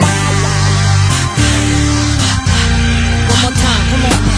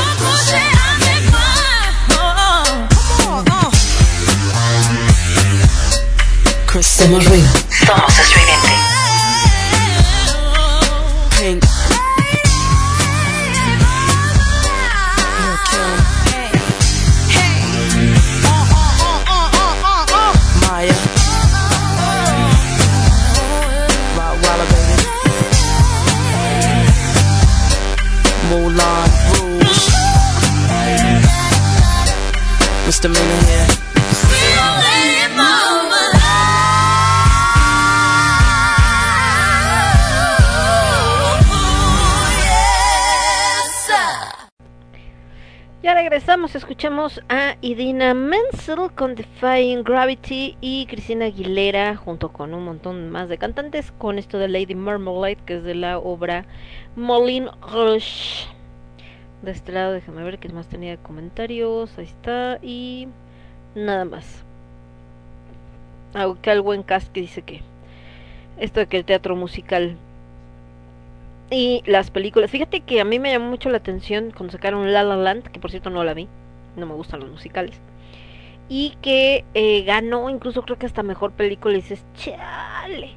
Pero también lo entiendo, porque al final para los gringos, en algún momento, los musicales eran parte de su historia. Recordemos esta época de oro, donde sus, eh, digamos que los más famosos, los más conocidos, y así que todo el mundo seguía, eran eh, Frank Sinatra, este, ¿cómo se llamaba este? Este, ay, Grace Kelly, Gene Kelly, em, Fred Astaire, etcétera, y ellos hacían películas musicales y donde el lo principal era el baile. Pues recordemos Fred Astaire, pues bailaba tap, ¿no? De repente, perdón, es que le di el trago al café porque si no se enfría. De repente, eh, igual el gringo le pasó igual que al mexicano. Algo se perdió. Se perdió, así, desapareció. Gracias, bye. Y entonces mutaron a las películas de gángsters, de superhéroes, etcétera. Abrió un nuevo panorama y todo, sí, pero perdieron ese ese toque que tenían de ellos y entonces los musicales también mutaron y se fueron todos a Broadway. El problema es que el musical de Broadway se empezó a volver como muy soso. ¿No? Así como que, ah, ay, qué bonito, ah. Y en cambio estas películas, pues tenían su encanto, ¿no? Como dice por acá el señor este, Casiel, dices que hay de musicales a musicales, exactamente. Por ejemplo, a mí ver I'm singing in the rain, I'm es muy divertida esa escena, porque Pues porque sale bailando y da la vuelta y todo muy bonito y todo el show. En México pasó lo mismo. México tenía muchas películas musicales. Simplemente pensemos en eh, todas las de Pedro Infante, las de Jorge Negrete, las de Javier Solís y todo este cine de oro, todos cantaban. Es más, en las películas de Cantinflas, eh, él no cantaba, pero siempre salía bailando y con un montón de música. Le encantaba la música. En el caso de Tintán, Tintán eh, él cantaba y bailaba. Y cantaba bastante bien, lo hacía bastante bien. Entonces también era parte de estas eh, presentaciones que se llegaban a hacer. Eh, después se pierde, empieza el, el mm, cine, por ejemplo, de ficheras, y pues como que valió gorro. Por ahí leíamos esto de que habían puesto de director de cultura al hermano de no me acuerdo qué presidente, Echeverría, uno de esos, y pues valió gorro, ¿no? Porque lo que quería era ver viejas encueradas y le valía gorro si había buena calidad o no. Y entonces también se perdieron. En el caso de Estados Unidos, cuando hace algo como La La Land, eh, pues trata de retomar precisamente este negocio este musical, ¿no? Empieza a llevarlo otra vez al cine, aunque pues solamente fue como por ahí un intento, porque ahorita ya casi no han sacado tampoco películas musicales. El caso de la India es muy particular. En la India, todas las películas tienen música. Todas, hasta la más seria, la más triste, así que es así casi de cortavenas y que el tema es así como muy delicado y todo. También tiene gente bailando y tiene gente cantando, aunque sea un cachito, porque la música es parte de su vida. Si se fijan, algo que está como muy presente en todas estas que tienden hacia la música es el tema del dolor. Les decía que en el caso del musical gringo, sobre todo en época de pensando en la comunidad judía, sale como una manera de evadirse de lo que estaban viviendo en el holocausto. En el caso de India es exactamente lo mismo. Es una manera de conservar su cultura, sus tradiciones, porque los bailes son tradicionales, aunque sean fusiones con música electrónica, con música hip hop, con lo que sea. Eh, tienen estos tenores muy tradicionales y también es una respuesta pues al dolor que vivió durante mucho tiempo India cuando estuvo dominada por Inglaterra y porque además es un país que tiene muchas broncas de pobreza, de salud, etcétera, ¿no? Entonces es al final eso, un escape. Y en México pasa exactamente lo mismo. México venía saliendo de algo como la revolución, tratando de reconstruirse como país, pasa por un montón de situaciones, pues de pobreza, de dolor, etcétera, y entonces la música, las presentaciones en carpa y todo esto, pues eran también un escape, y el día de hoy lo seguimos teniendo, el problema es que cada vez se ha vuelto más tonto el escape y de menor calidad, ¿no? Entonces, eh, esa es la, la gran diferencia en todo este, en todo este rollo. Em, y por eso, como decía por acá el buen cast, pues es que hay de musicales a musicales. A mí por eso me gustó tanto esta película que les comentaba de, de York, la de The Dancer in the Dark, porque creo que le da este toque tan oscuro al musical y sobre todo porque pone de manifiesto eso, que es una manera que en lugar de enfrentar tu realidad y en lugar de tratar de hacer algo al respecto, simplemente te evades. Y ella como personaje se evade de que está perdiendo la vista, se evade de que no tiene el dinero suficiente para ayudar a su hijo, se evade de que le ve la cara el tipo que según le iba a dar el dinero para, para ayudar a su hijo, de cuando lo asesina y de cuando es condenada a la horca, e incluso hasta de la muerte, ¿no? Porque eh, todavía está caminando hacia el patíbulo y va cantando. Y todo con esta oscuridad y este este tenor así de, de del teatro musical clásico. Entonces eh, sí también se puede ocupar la música y la estructura de un musical para eh, para presentar algo o un tema difícil como es este de la pobreza, de, del clasismo, del racismo y de todo lo que empresa un personaje como el de como el de York en esa película. Entonces, eh, pues creo que simplemente es como darle esta oportunidad y buscar otras opciones, por supuesto, para hacerlo interesante. De hecho, el mismo el mismo Jesucristo superestrella es eh, una, una musical que eh, tiene algo bastante interesante. ¿Qué pasaría si Jesucristo se presentara en este momento en la tierra? Curiosamente, todos aquellos que dicen seguirlo, que dicen amarlo, probablemente sean los primeros en destruirlo, no lo soportarían. De hecho, hay una serie muy buena que nada más sacaron una temporada, no aguantaron más, no los que hicieron la serie, sino los que la vieron, porque pues la gente es medio Zacatecas, pero la verdad es que es, es, eh, es fuerte, o sea, es esta misma onda, nada más que obviamente es en la parte musical, donde Jesucristo, este, Jesucristo precisamente se presenta, ¿no?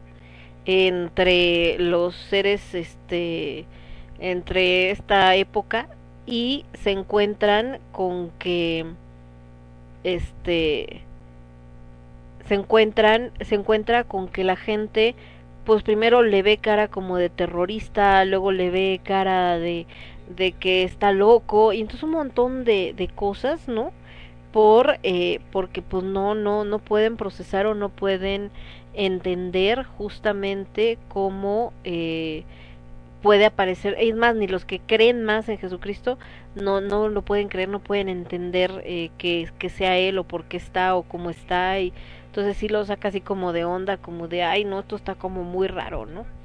Entonces eso es un planteamiento bastante interesante, y lo que hace Jesucristo Superestrella es eso, ese planteamiento, Jesucristo entre una sociedad más moderna y que de todas maneras enfrentaría las mismas circunstancias, igualmente lo traicionarían, igualmente tendría que enfrentarse a que... Eh, pues la, la gente le da la cara, le da la vuelta, perdón, cuando se ve amenazada y que igual va a tener que morir por los hombres y todo esto. Entonces, eh, sí, sí hay, por ejemplo, el de el violinista en el tejado con esta canción de Si yo fuera rico, pues esta parte de la pobreza, los miserables, pues bueno, ahí Víctor Hugo, yo creo que ve eso y le da un mega ataque señor Víctor Hugo de ver que hicieron su historia, este, la, la hicieron, este, un musical, ¿no? No, pero en general. Y dice por acá el buen Cas que qué serie es la que le estoy diciendo, se llama Messiah. Déjame, creo que se escribe así. Es muy buena, Cas. Nada más hicieron la primera temporada y ya nos quedamos todos con cara de yo quería saber qué pasaba en la segunda. Pero, ay, ni pex. Esperemos que sean de esas temporadas, digo, de esas temporadas, de esas series que después rescatan más adelante cuando ya la gente esté lista para ver algo así, la neta. Pero sí es muy triste. sí es muy triste, así como de chale. Bueno, en fin. Eh, de este lado déjenme ver qué más tenemos. Eh, acá y de este lado acá qué más tengo qué más tengo y de este ahí está. Bueno entonces eh, les decía que eh, uh, estábamos checando esto que estábamos platicando por supuesto de los eh, pues del tema este de la, del teatro y de cómo se ha tenido que enfrentar a la parte del streaming, cómo está tratando pues de levantarse, lo que decíamos también de, del teatro musical, que es como que el que ha este, predo, predominado en la escena, porque también como no consideran esto de que la gente tiene que actuar, sino solamente cantar y bailar, pues solamente hacen el casting en ese tenor y se les olvida, o más bien no se preocupan por todo lo demás, ¿no? Entonces, como que les vale. Ahora, también algunos musicales eh, se han hecho para homenajear a diferentes bandas. ¿Se acuerdan que cuando empezó el programa le ponían esto de ABBA, donde precisamente hacían como un homenaje a la música de esta banda sueca? Eh, pues, creaban una historia, pero como pretexto nada más para poner estas rolitas. Y eh, también surgieron por ahí dos musicales, yo tuve oportunidad de ver uno, de hecho tengo mi chamarra, de We Will Rock You, que es un homenaje a Queen. Y después está también un homenaje que hicieron que se llama Across the Universe para eh, los Beatles.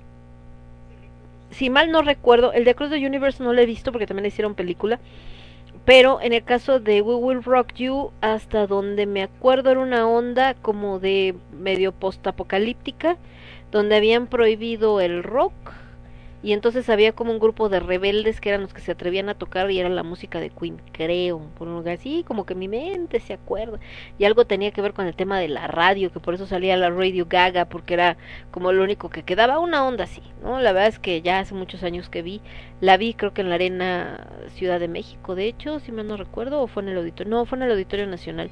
Fui con mi mamá, pero ya tiene un ratote.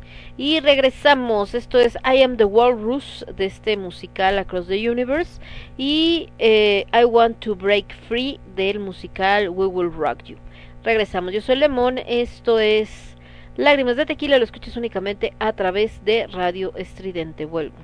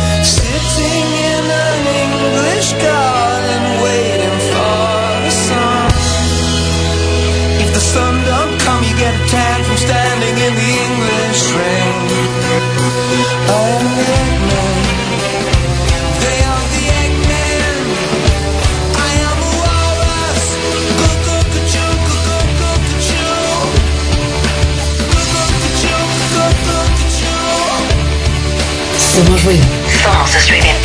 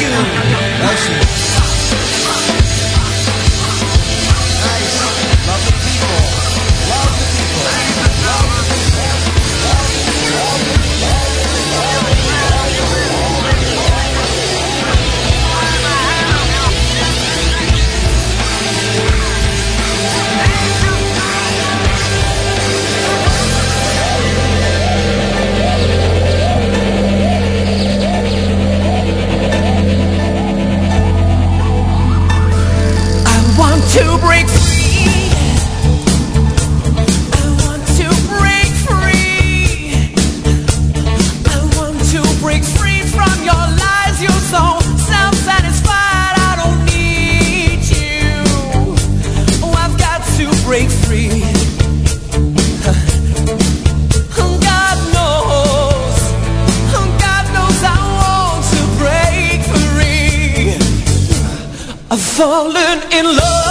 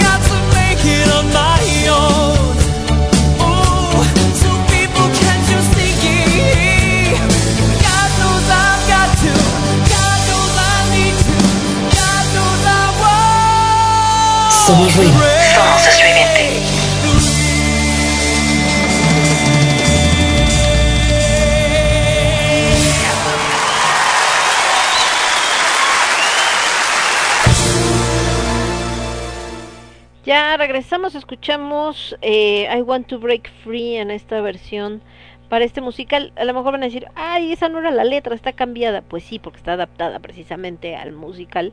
Creo que ya me estoy, como que ya me estoy acordando, que era una onda así como de que solo podían escuchar la música que pasaba a través de la radio, que era como que las computadoras eh, ya dominaban al humano y entonces estaban como conectados a esa chunche y les digo, este era como un grupo que habían encontrado una no me acuerdo si habían encontrado un disco o algo habían encontrado que eran como estos archivos y de hecho todo el arte en general estaba prohibido, entonces los perseguían, una onda así, les digo bien bien Mad Max Queen, una cosa rara.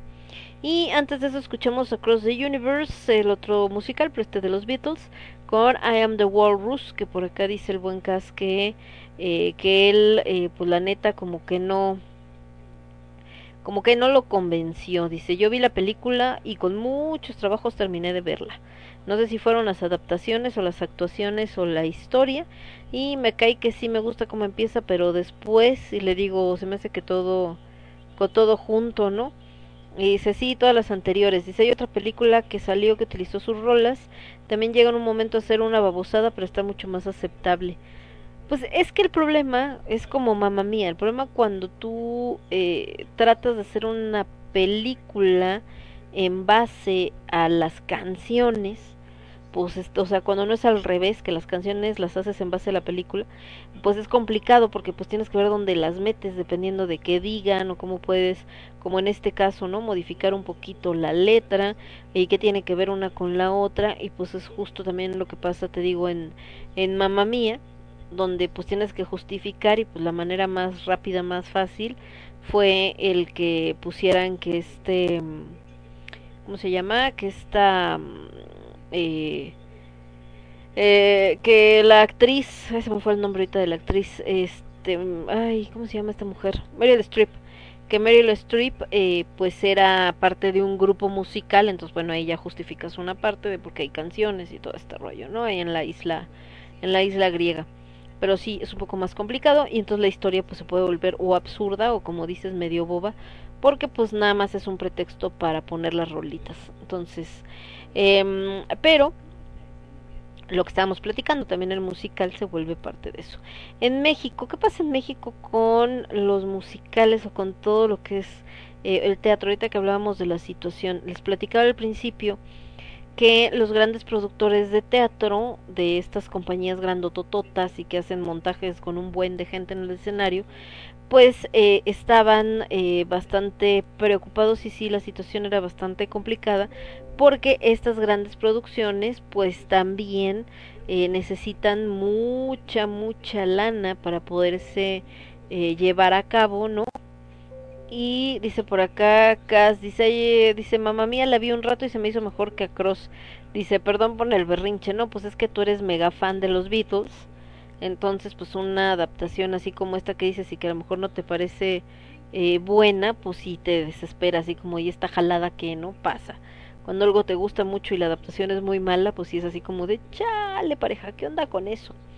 Entonces, eh, te digo, al final en México el problema que empieza a ver es eh, pues este malinchismo que tenemos, ¿no? Entonces, en lugar de buscar eh, obras que pues hablen más de de tu entorno, del mismo México, que tengan como más eh, contacto con nuestra realidad, con quién somos, dónde estamos, etcétera, resulta que eh, les da por eh, pues por buscar justamente eh, adaptaciones de cosas gringas y que cuando lo escuchas eh, en español pues se oye hasta como raro, ridículo y entonces genera lana, pues sí, sí genera lana, pero no deja nada.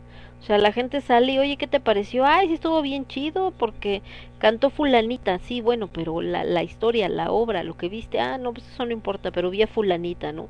O vi a fulanito. Entonces le digo, se apuesta mucho a este rollo de, de el que está actuando o, o la persona que se está presentando más allá de la calidad del producto como tal.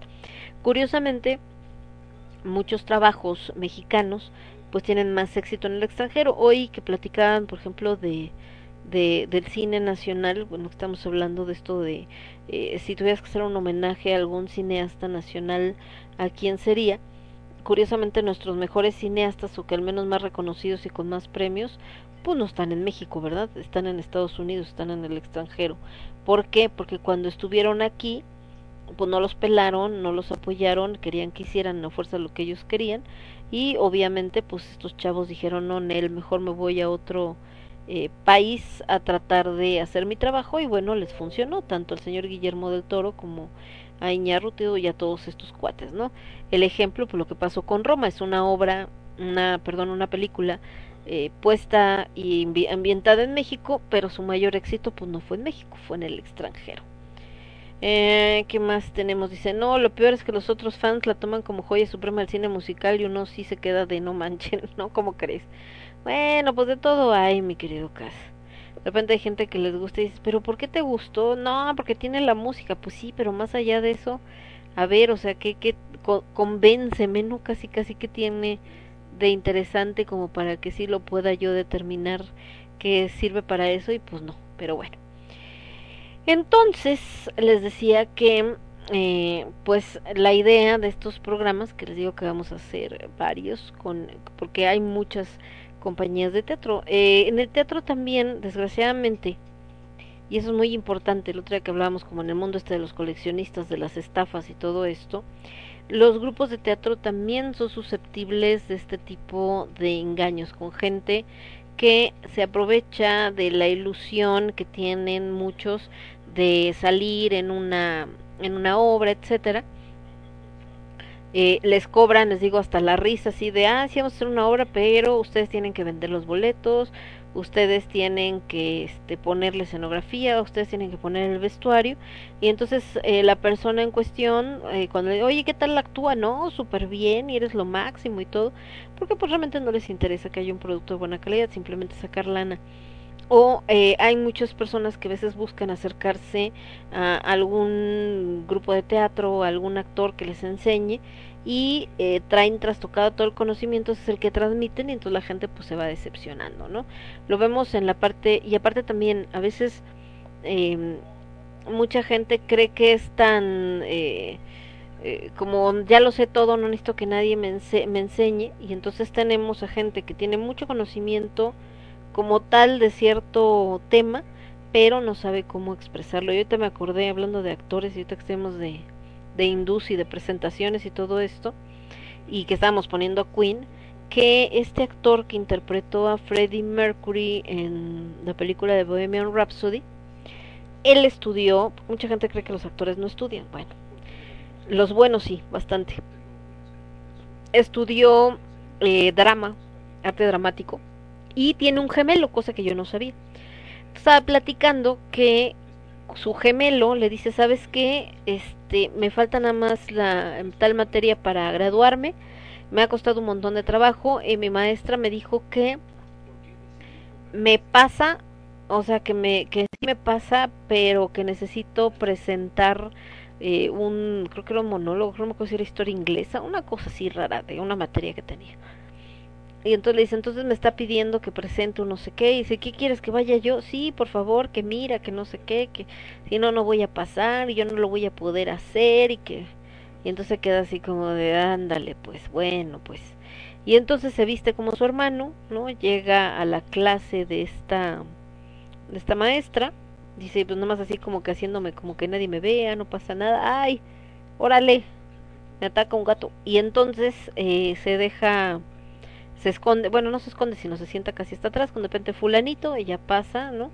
Eh, presenta un monólogo, no me acuerdo, creo que era de una obra de, de Shakespeare precisamente, y pues todo mundo queda, dice, yo, yo veía que todos se quedaban callados, se me quedaban viendo raro, y dice, está bien, está mal, y que le dijo, este, oiga, y, y lo podría presentar otra vez, le dice, ¿qué estuvo mal? No, estuvo bien porque era que se lo presente a mi clase. Ok, pero ya pasé o no pasé. No, sí ya pasó. Ah, entonces no, no puedo. ¿Qué cree? Que tengo otras cosas que hacer y ya se salió. No sé si la maestra se haya enterado que no era él, sino era el hermano. y pues es algo que ya traen en la sangre, pero les digo, al final hay un estudio atrás y desgraciadamente todo este mercado que a veces ponen como de ay todo es bien fácil y si nada más sales y haz caritas o y más ahorita con los TikToks y todo esto y también pasa en el doblaje de es que es un youtuber entonces que haga doblaje no porque la gente conoce su voz pero no hay un estudio atrás ni siquiera práctica porque hay mucha gente que a lo mejor no estudió pero tiene varios años de práctica y estos nomás llegan así y entonces pues hacen cosas bastante mediocres y la gente las ve y se acostumbra a que ese es el nivel que debe de haber y pues no nada que ver ¿Qué pasó, gatito? Es que se está quejando Tango, así como de sí, ya hasta Tango se queja, les digo. Así como de, qué se trata, ¿verdad, Tanguito? Dilo, dilo, dilo. Entonces, eh, les digo, ¿qué tantos eh, musicales hay? Híjole, pues, más de los que uno quisiera. la neta, la neta es que son demasiados, pero en fin. Bueno, eh, otro que también hicieron eh, versión que es musical la película, pero también la hicieron obra de teatro y de hecho la presentaron aquí en México, es precisamente eh, Billy Elliot, la de este chico que es bailarín de ballet, ¿no? Que es eh, este inglés, pero en esta parte más pobre de de esta parte más pobre de Inglaterra y que bueno precisamente por ello eh, se encuentra es que está peleando Aldo con con este con tango para variar y no perder la costumbre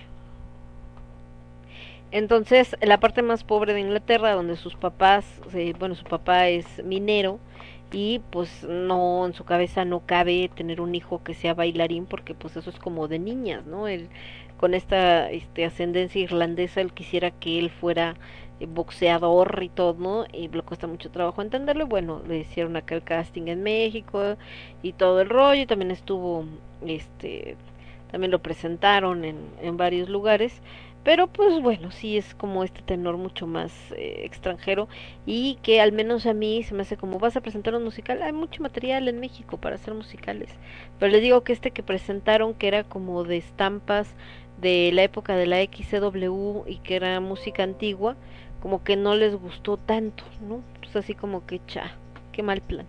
Pero en fin, eh, vámonos entonces con esto que les decía de eh, Billy Elliot esto que se llama Expressing Yourself. Y regresamos. Yo soy Lemon, esto es Lágrimas de Tequila lo escuchas únicamente a través de Radio Estridente. Vuelvo. Is it sinful if you're blue to cheer up the place? What is wrong with dressing up in satin and lace? Oh no! Get some earrings, some mascara, heels and a fan. Pretty soon you will start to feel a different man. Ole, baby! What the hell's wrong with expressing yourself? Ooh, being who you want to be. Oh, we're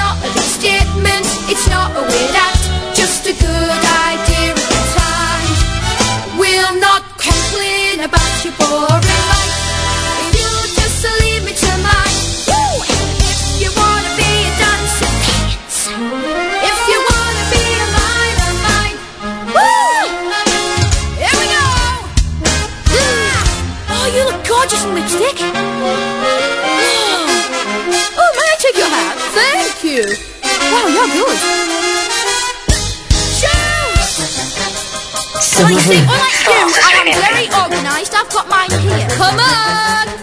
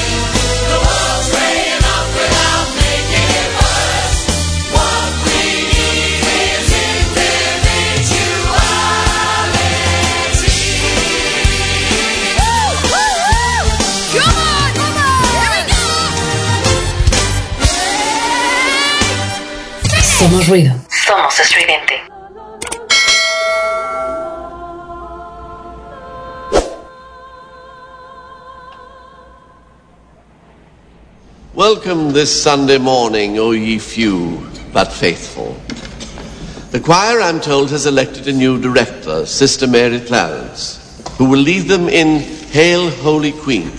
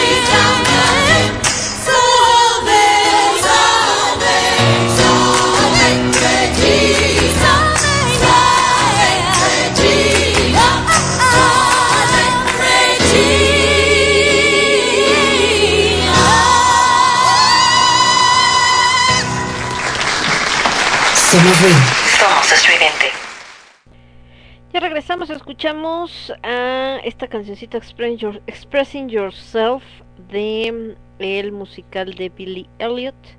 Y la otra es una película, ustedes están muy jóvenes para que les haya tocado esa película, pero era muy divertida y también después la hicieron obra musical, pues por obviamente por obvias razones, porque tenía mucha música, que era, ay, ¿cómo le pusieron aquí? Se llamaba Sister Act, pero no me acuerdo cómo le pusieron aquí en México. Cambio de hábito, sí es cierto.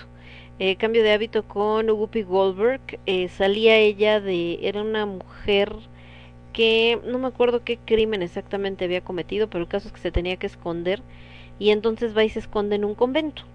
Y resulta, era, ah no, ya me acordé, era como tiplete, una cosa así, que trabajaba como en un cabaret, ya saben, una mujer de la mala vida. no prostituta, sino era como cantante y todo, pero trabajaba como en un cabaret y ve un crimen que sucede y este matan a un cuate, una cosa así, ya saben, de estos de la mafia y todo este rollo. Y entonces eh, la persona que mata a este cuate se da cuenta que ella lo vio todo y la empieza a perseguir y entonces ella tiene que escaparse, se mete ahí al convento, se hace pasar por monja o la confunden con monja y resulta que termina ayudando a, bueno, la gente en el convento le ayuda como a ver la vida desde otra perspectiva, etcétera, etcétera, y ella los las ayuda a ganar un concurso de canto que tenían. No me acuerdo ni por qué era el concurso de canto, pero había un concurso de canto. Y entonces sale Guppy Goldberg acá cantando y todo el rollo. Está, está simpática. Era de esas películas domingueras, ya saben, no, tampoco era así como gran cosa, pero era pues musical por eso, porque les digo que ella sale como de, de cantante y eh, que por eso les ayudaba a estos, a estas chicas. Sale una actriz, ah, pues la actriz seguramente sí la van a ubicar. Eh, una de las actrices principales que sale de una de las hermanas, que es la que más confía en ella y que este, que la quiere y todo. Eh, después salió de una, ya ya ven que hay una película donde salen unas brujas entre las que está Beth Midler, por cierto, y tiene una hermana delgadita, güerita, muy bonita, y tiene otra hermana que es gordita. Bueno, la hermana gordita es la que sale en esa película de Whoopi Goldberg, y, eh, y pues se hizo bastante, pues, pues es como un clásico de los ochentas esa, esa película. Entonces, eh, y les digo, tiene esta parte musical, entonces salió, de hecho no, bueno, sí, sí es ochentera, aquí venía la fecha, déjenme ver que no me acuerdo si es de los 80 o de principios de los 90. Por aquí, según yo recuerdo, vi la, la fecha. Del 92, sí es de principios de los 90. Entonces, eh, pues en una época en la que Guppy Goldberg se hizo bastante famosa, después ya como que se desapareció. Ahorita igual que, por ejemplo, en ese entonces, otro de los que también era muy famosón en ese entonces era este... Eh, ay, ¿cómo se llama este actor? El del príncipe. Fue el nombre. Eddie Murphy. Eddie Murphy también, que estaban estas películas de, de, de salida de detective que eran muy divertidas. eh, y em, era como este apogeo. Y también entra pues dentro de esto de los musicales porque después por supuesto esta también la hicieron musical, esta película, bueno esta historia de esta película de la monja de cambio de hábito. Entonces ahí está. Eh, les decía, el tema con los musicales, no, no hay problema que se hagan los musicales, el problema es que sea la única opción y que entonces por eso la gente después ya no quiera ver películas o eh, obras de teatro, sobre todo de otro corte. Recordemos que en el caso de Broadway pues sí es como un eh, sector específico donde prácticamente todo está dedicado solo a los musicales, ¿no? En el caso de México, pues no es así. En el caso de México están mezclados todos los teatros y como puedes tener un musical y en la sala de al lado están presentando una comedia y en la otra están presentando un drama, aunque pues no, no es muy común. Lo que más eh, lo que más pasa son los, los musicales. Dice por acá Casiel, dice yo pensé que cambio de hábito era ochentera. Yo también, fíjate, pero trae fecha del 92. No sé si a lo mejor es solamente que hicieron algún especial, porque hasta donde yo me acuerdo, Sister Act era de... A ver, déjame ver si aquí está. Sister Act era de Sister Act, no, sí, del 92. Cambio de hábito en Hispanoamérica, comedia de 1992 protagonizada por Guppy Goldberg del género musical. Les digo que era una época en la que todavía había muchas películas musicales en Estados Unidos y de repente desaparecieron, así pum de plano, dejaron de, de salir. Y bueno chicos, en conclusión, porque ya se me está acabando el programa, eh, vamos, les decía que esta era la parte 1 porque hay otros programas también, por supuesto, eh, que hablaremos con otras compañías de teatro. Lo importante ahorita que empiezan poco a poco y como se pueda regresar los espectáculos eh, teatrales es que apoyemos precisamente a toda esta eh, compañías, a todas estas compañías. Es necesario que que, que obviamente eh, sigamos eh, yendo al teatro, si no podemos ir, no queremos salir porque nos da miedo por lo que sea, entonces verlo a través de streaming, eh, apoyar de comprar también mercancía, por ejemplo estos chicos de de la de cuentos para no dormir, eh, además de lo que cobran por el boleto, por supuesto, para ver la, la obra, también venden unas tazas donde viene su este viene la lo que es la este ay se me fue el nombre eh, viene el logo de la compañía viene el nombre de la obra y entonces eh, con ese eh, pues justo eh, también se ayudan eh, se ayudan a seguir generando lana pues, para poder continuar haciendo su trabajo. Entonces sí es muy importante no que pues esto se todo esto se, se, se mantenga y que sigamos ayudando a las compañías independientes porque lo que les decía desgraciadamente son las que más sufren y las que más eh, de repente se enfrentan a que no hay un dinero de respaldo a diferencia de lo que podemos encontrar en otros este en otros sectores, ¿no? Y además los teatros pues ahorita están así con pincitas porque como puede que sigan abiertos, como ahorita la siguiente semana que ya pasan los 15 días de los que se fueron de vacaciones eh, y pueda surgir algún brote, esperemos que no, yo estoy casi segura que no, pero vaya que pudiera haber alguna complicación, pues lo primero que van a cerrar son los teatros, ¿no? Ay, perdón, gatito. Es que golpeé aquí en la, en la almohada y me volteé a ver tango como de qué es ese ruido, qué te pasa. Entonces, pues mientras sigan abiertos y mientras se sigan presentando como esto de que estábamos hablando, pues esperemos que la gente vaya. Y si por algo no pueden ir, no tienen dinero, no les queda muy lejos, eh, no lo pueden ver por streaming porque esa hora no están en su casa, lo que sea, una manera de ayudar a todas estas compañías pues también es compartiéndolo a través de redes, invitando a la gente a que se una y a que vaya. Entonces eh, nos quejamos mucho de, ay, es que nadie, es que no van, es que no ven, es que eh, la cultura en México, pues sí, pero la cultura al final se promueve por la misma gente. Si la gente no promueve la cultura, pues por mucho apoyo que hubiera del gobierno o de quien sea, no va a funcionar. Los únicos que podemos hacer que funcione somos nosotros mismos. Y en lugar de estar viendo a un estúpido youtuber cuya mayor gracia es decir eh, tonterías y groserías o este o echarse aires o este no sé o tragar porquerías para que la gente se ría pues mejor veamos cosas de mayor calidad y promovamos lo que hacen compañías de mejor calidad Y con esto me despido. Este es un clásico de las comedias musicales. Es del 64, échenle nomás. Y también es una de las obras eh, teatro musical que hizo eh, famosa precisamente a uno de las eh, mejores, eh, bueno, no de las mejores, pero de las más conocidas cantantes de teatro musical mexicana, pero que se presenta en Broadway, que es Blanca Marroquín, eh, que es esto que se llama supercalifragilístico espiralidoso en español, y que sale en Mary Poppins, justamente ella, eh, la señorita Bianca Marroquín, eh, hace Mary Poppins en México, también lo ha hecho en, eh, en Broadway y pues le ha ido bastante bien.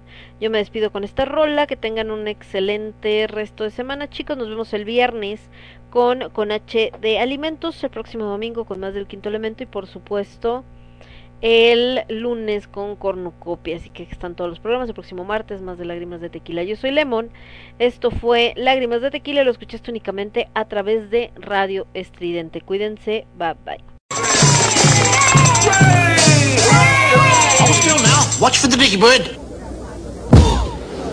How does it feel, Mary Poppins, winning the race? Oh, well, I... Gaining fame and fortune. Yes. Having your picture taken for the newspaper. Uh, naturally, I'm delighted. Besides having your extreme good looks, if I may say so. Oh, well, I wouldn't go. There probably aren't words to describe your emotion. Now, now, now, now, gentlemen, please. On the contrary, there's a very good word. Am I right, Bert? Tell them what it is. Right. It's supercalifragilisticexpialidocious, even though the sound of it is something quite atrocious. If you say it loud enough, you'll always sound precocious.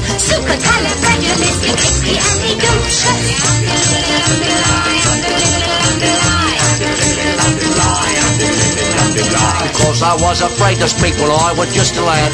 My father gave me nails that week and told me I was bad. But then one day I learned a word that saved me aching nose. The biggest word you ever heard, and this is how it goes. Oh, supercalifragilisticexpialidocious. Even though the sound of it is something quite atrocious. If you say it loud enough, you'll always sound precocious. Supercalifragilisticexpialidocious. He went, he'd use his word and all would say, there goes a clever gent. When Dukes and Martha Rogers pass a time of day with me, I say me special word and leave me off me off the key. Supercalifragilisticexpialidocious.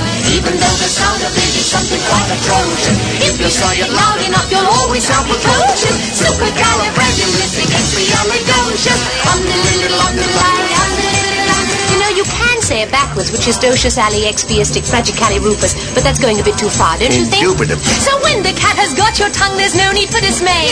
Just summon up this word and then you've got a lot to say. But better use it carefully or it could change your life. For example? Uh, yes? One night I said it to me girl, and now me girl's me wife. Oh, and a lovely thing she is too.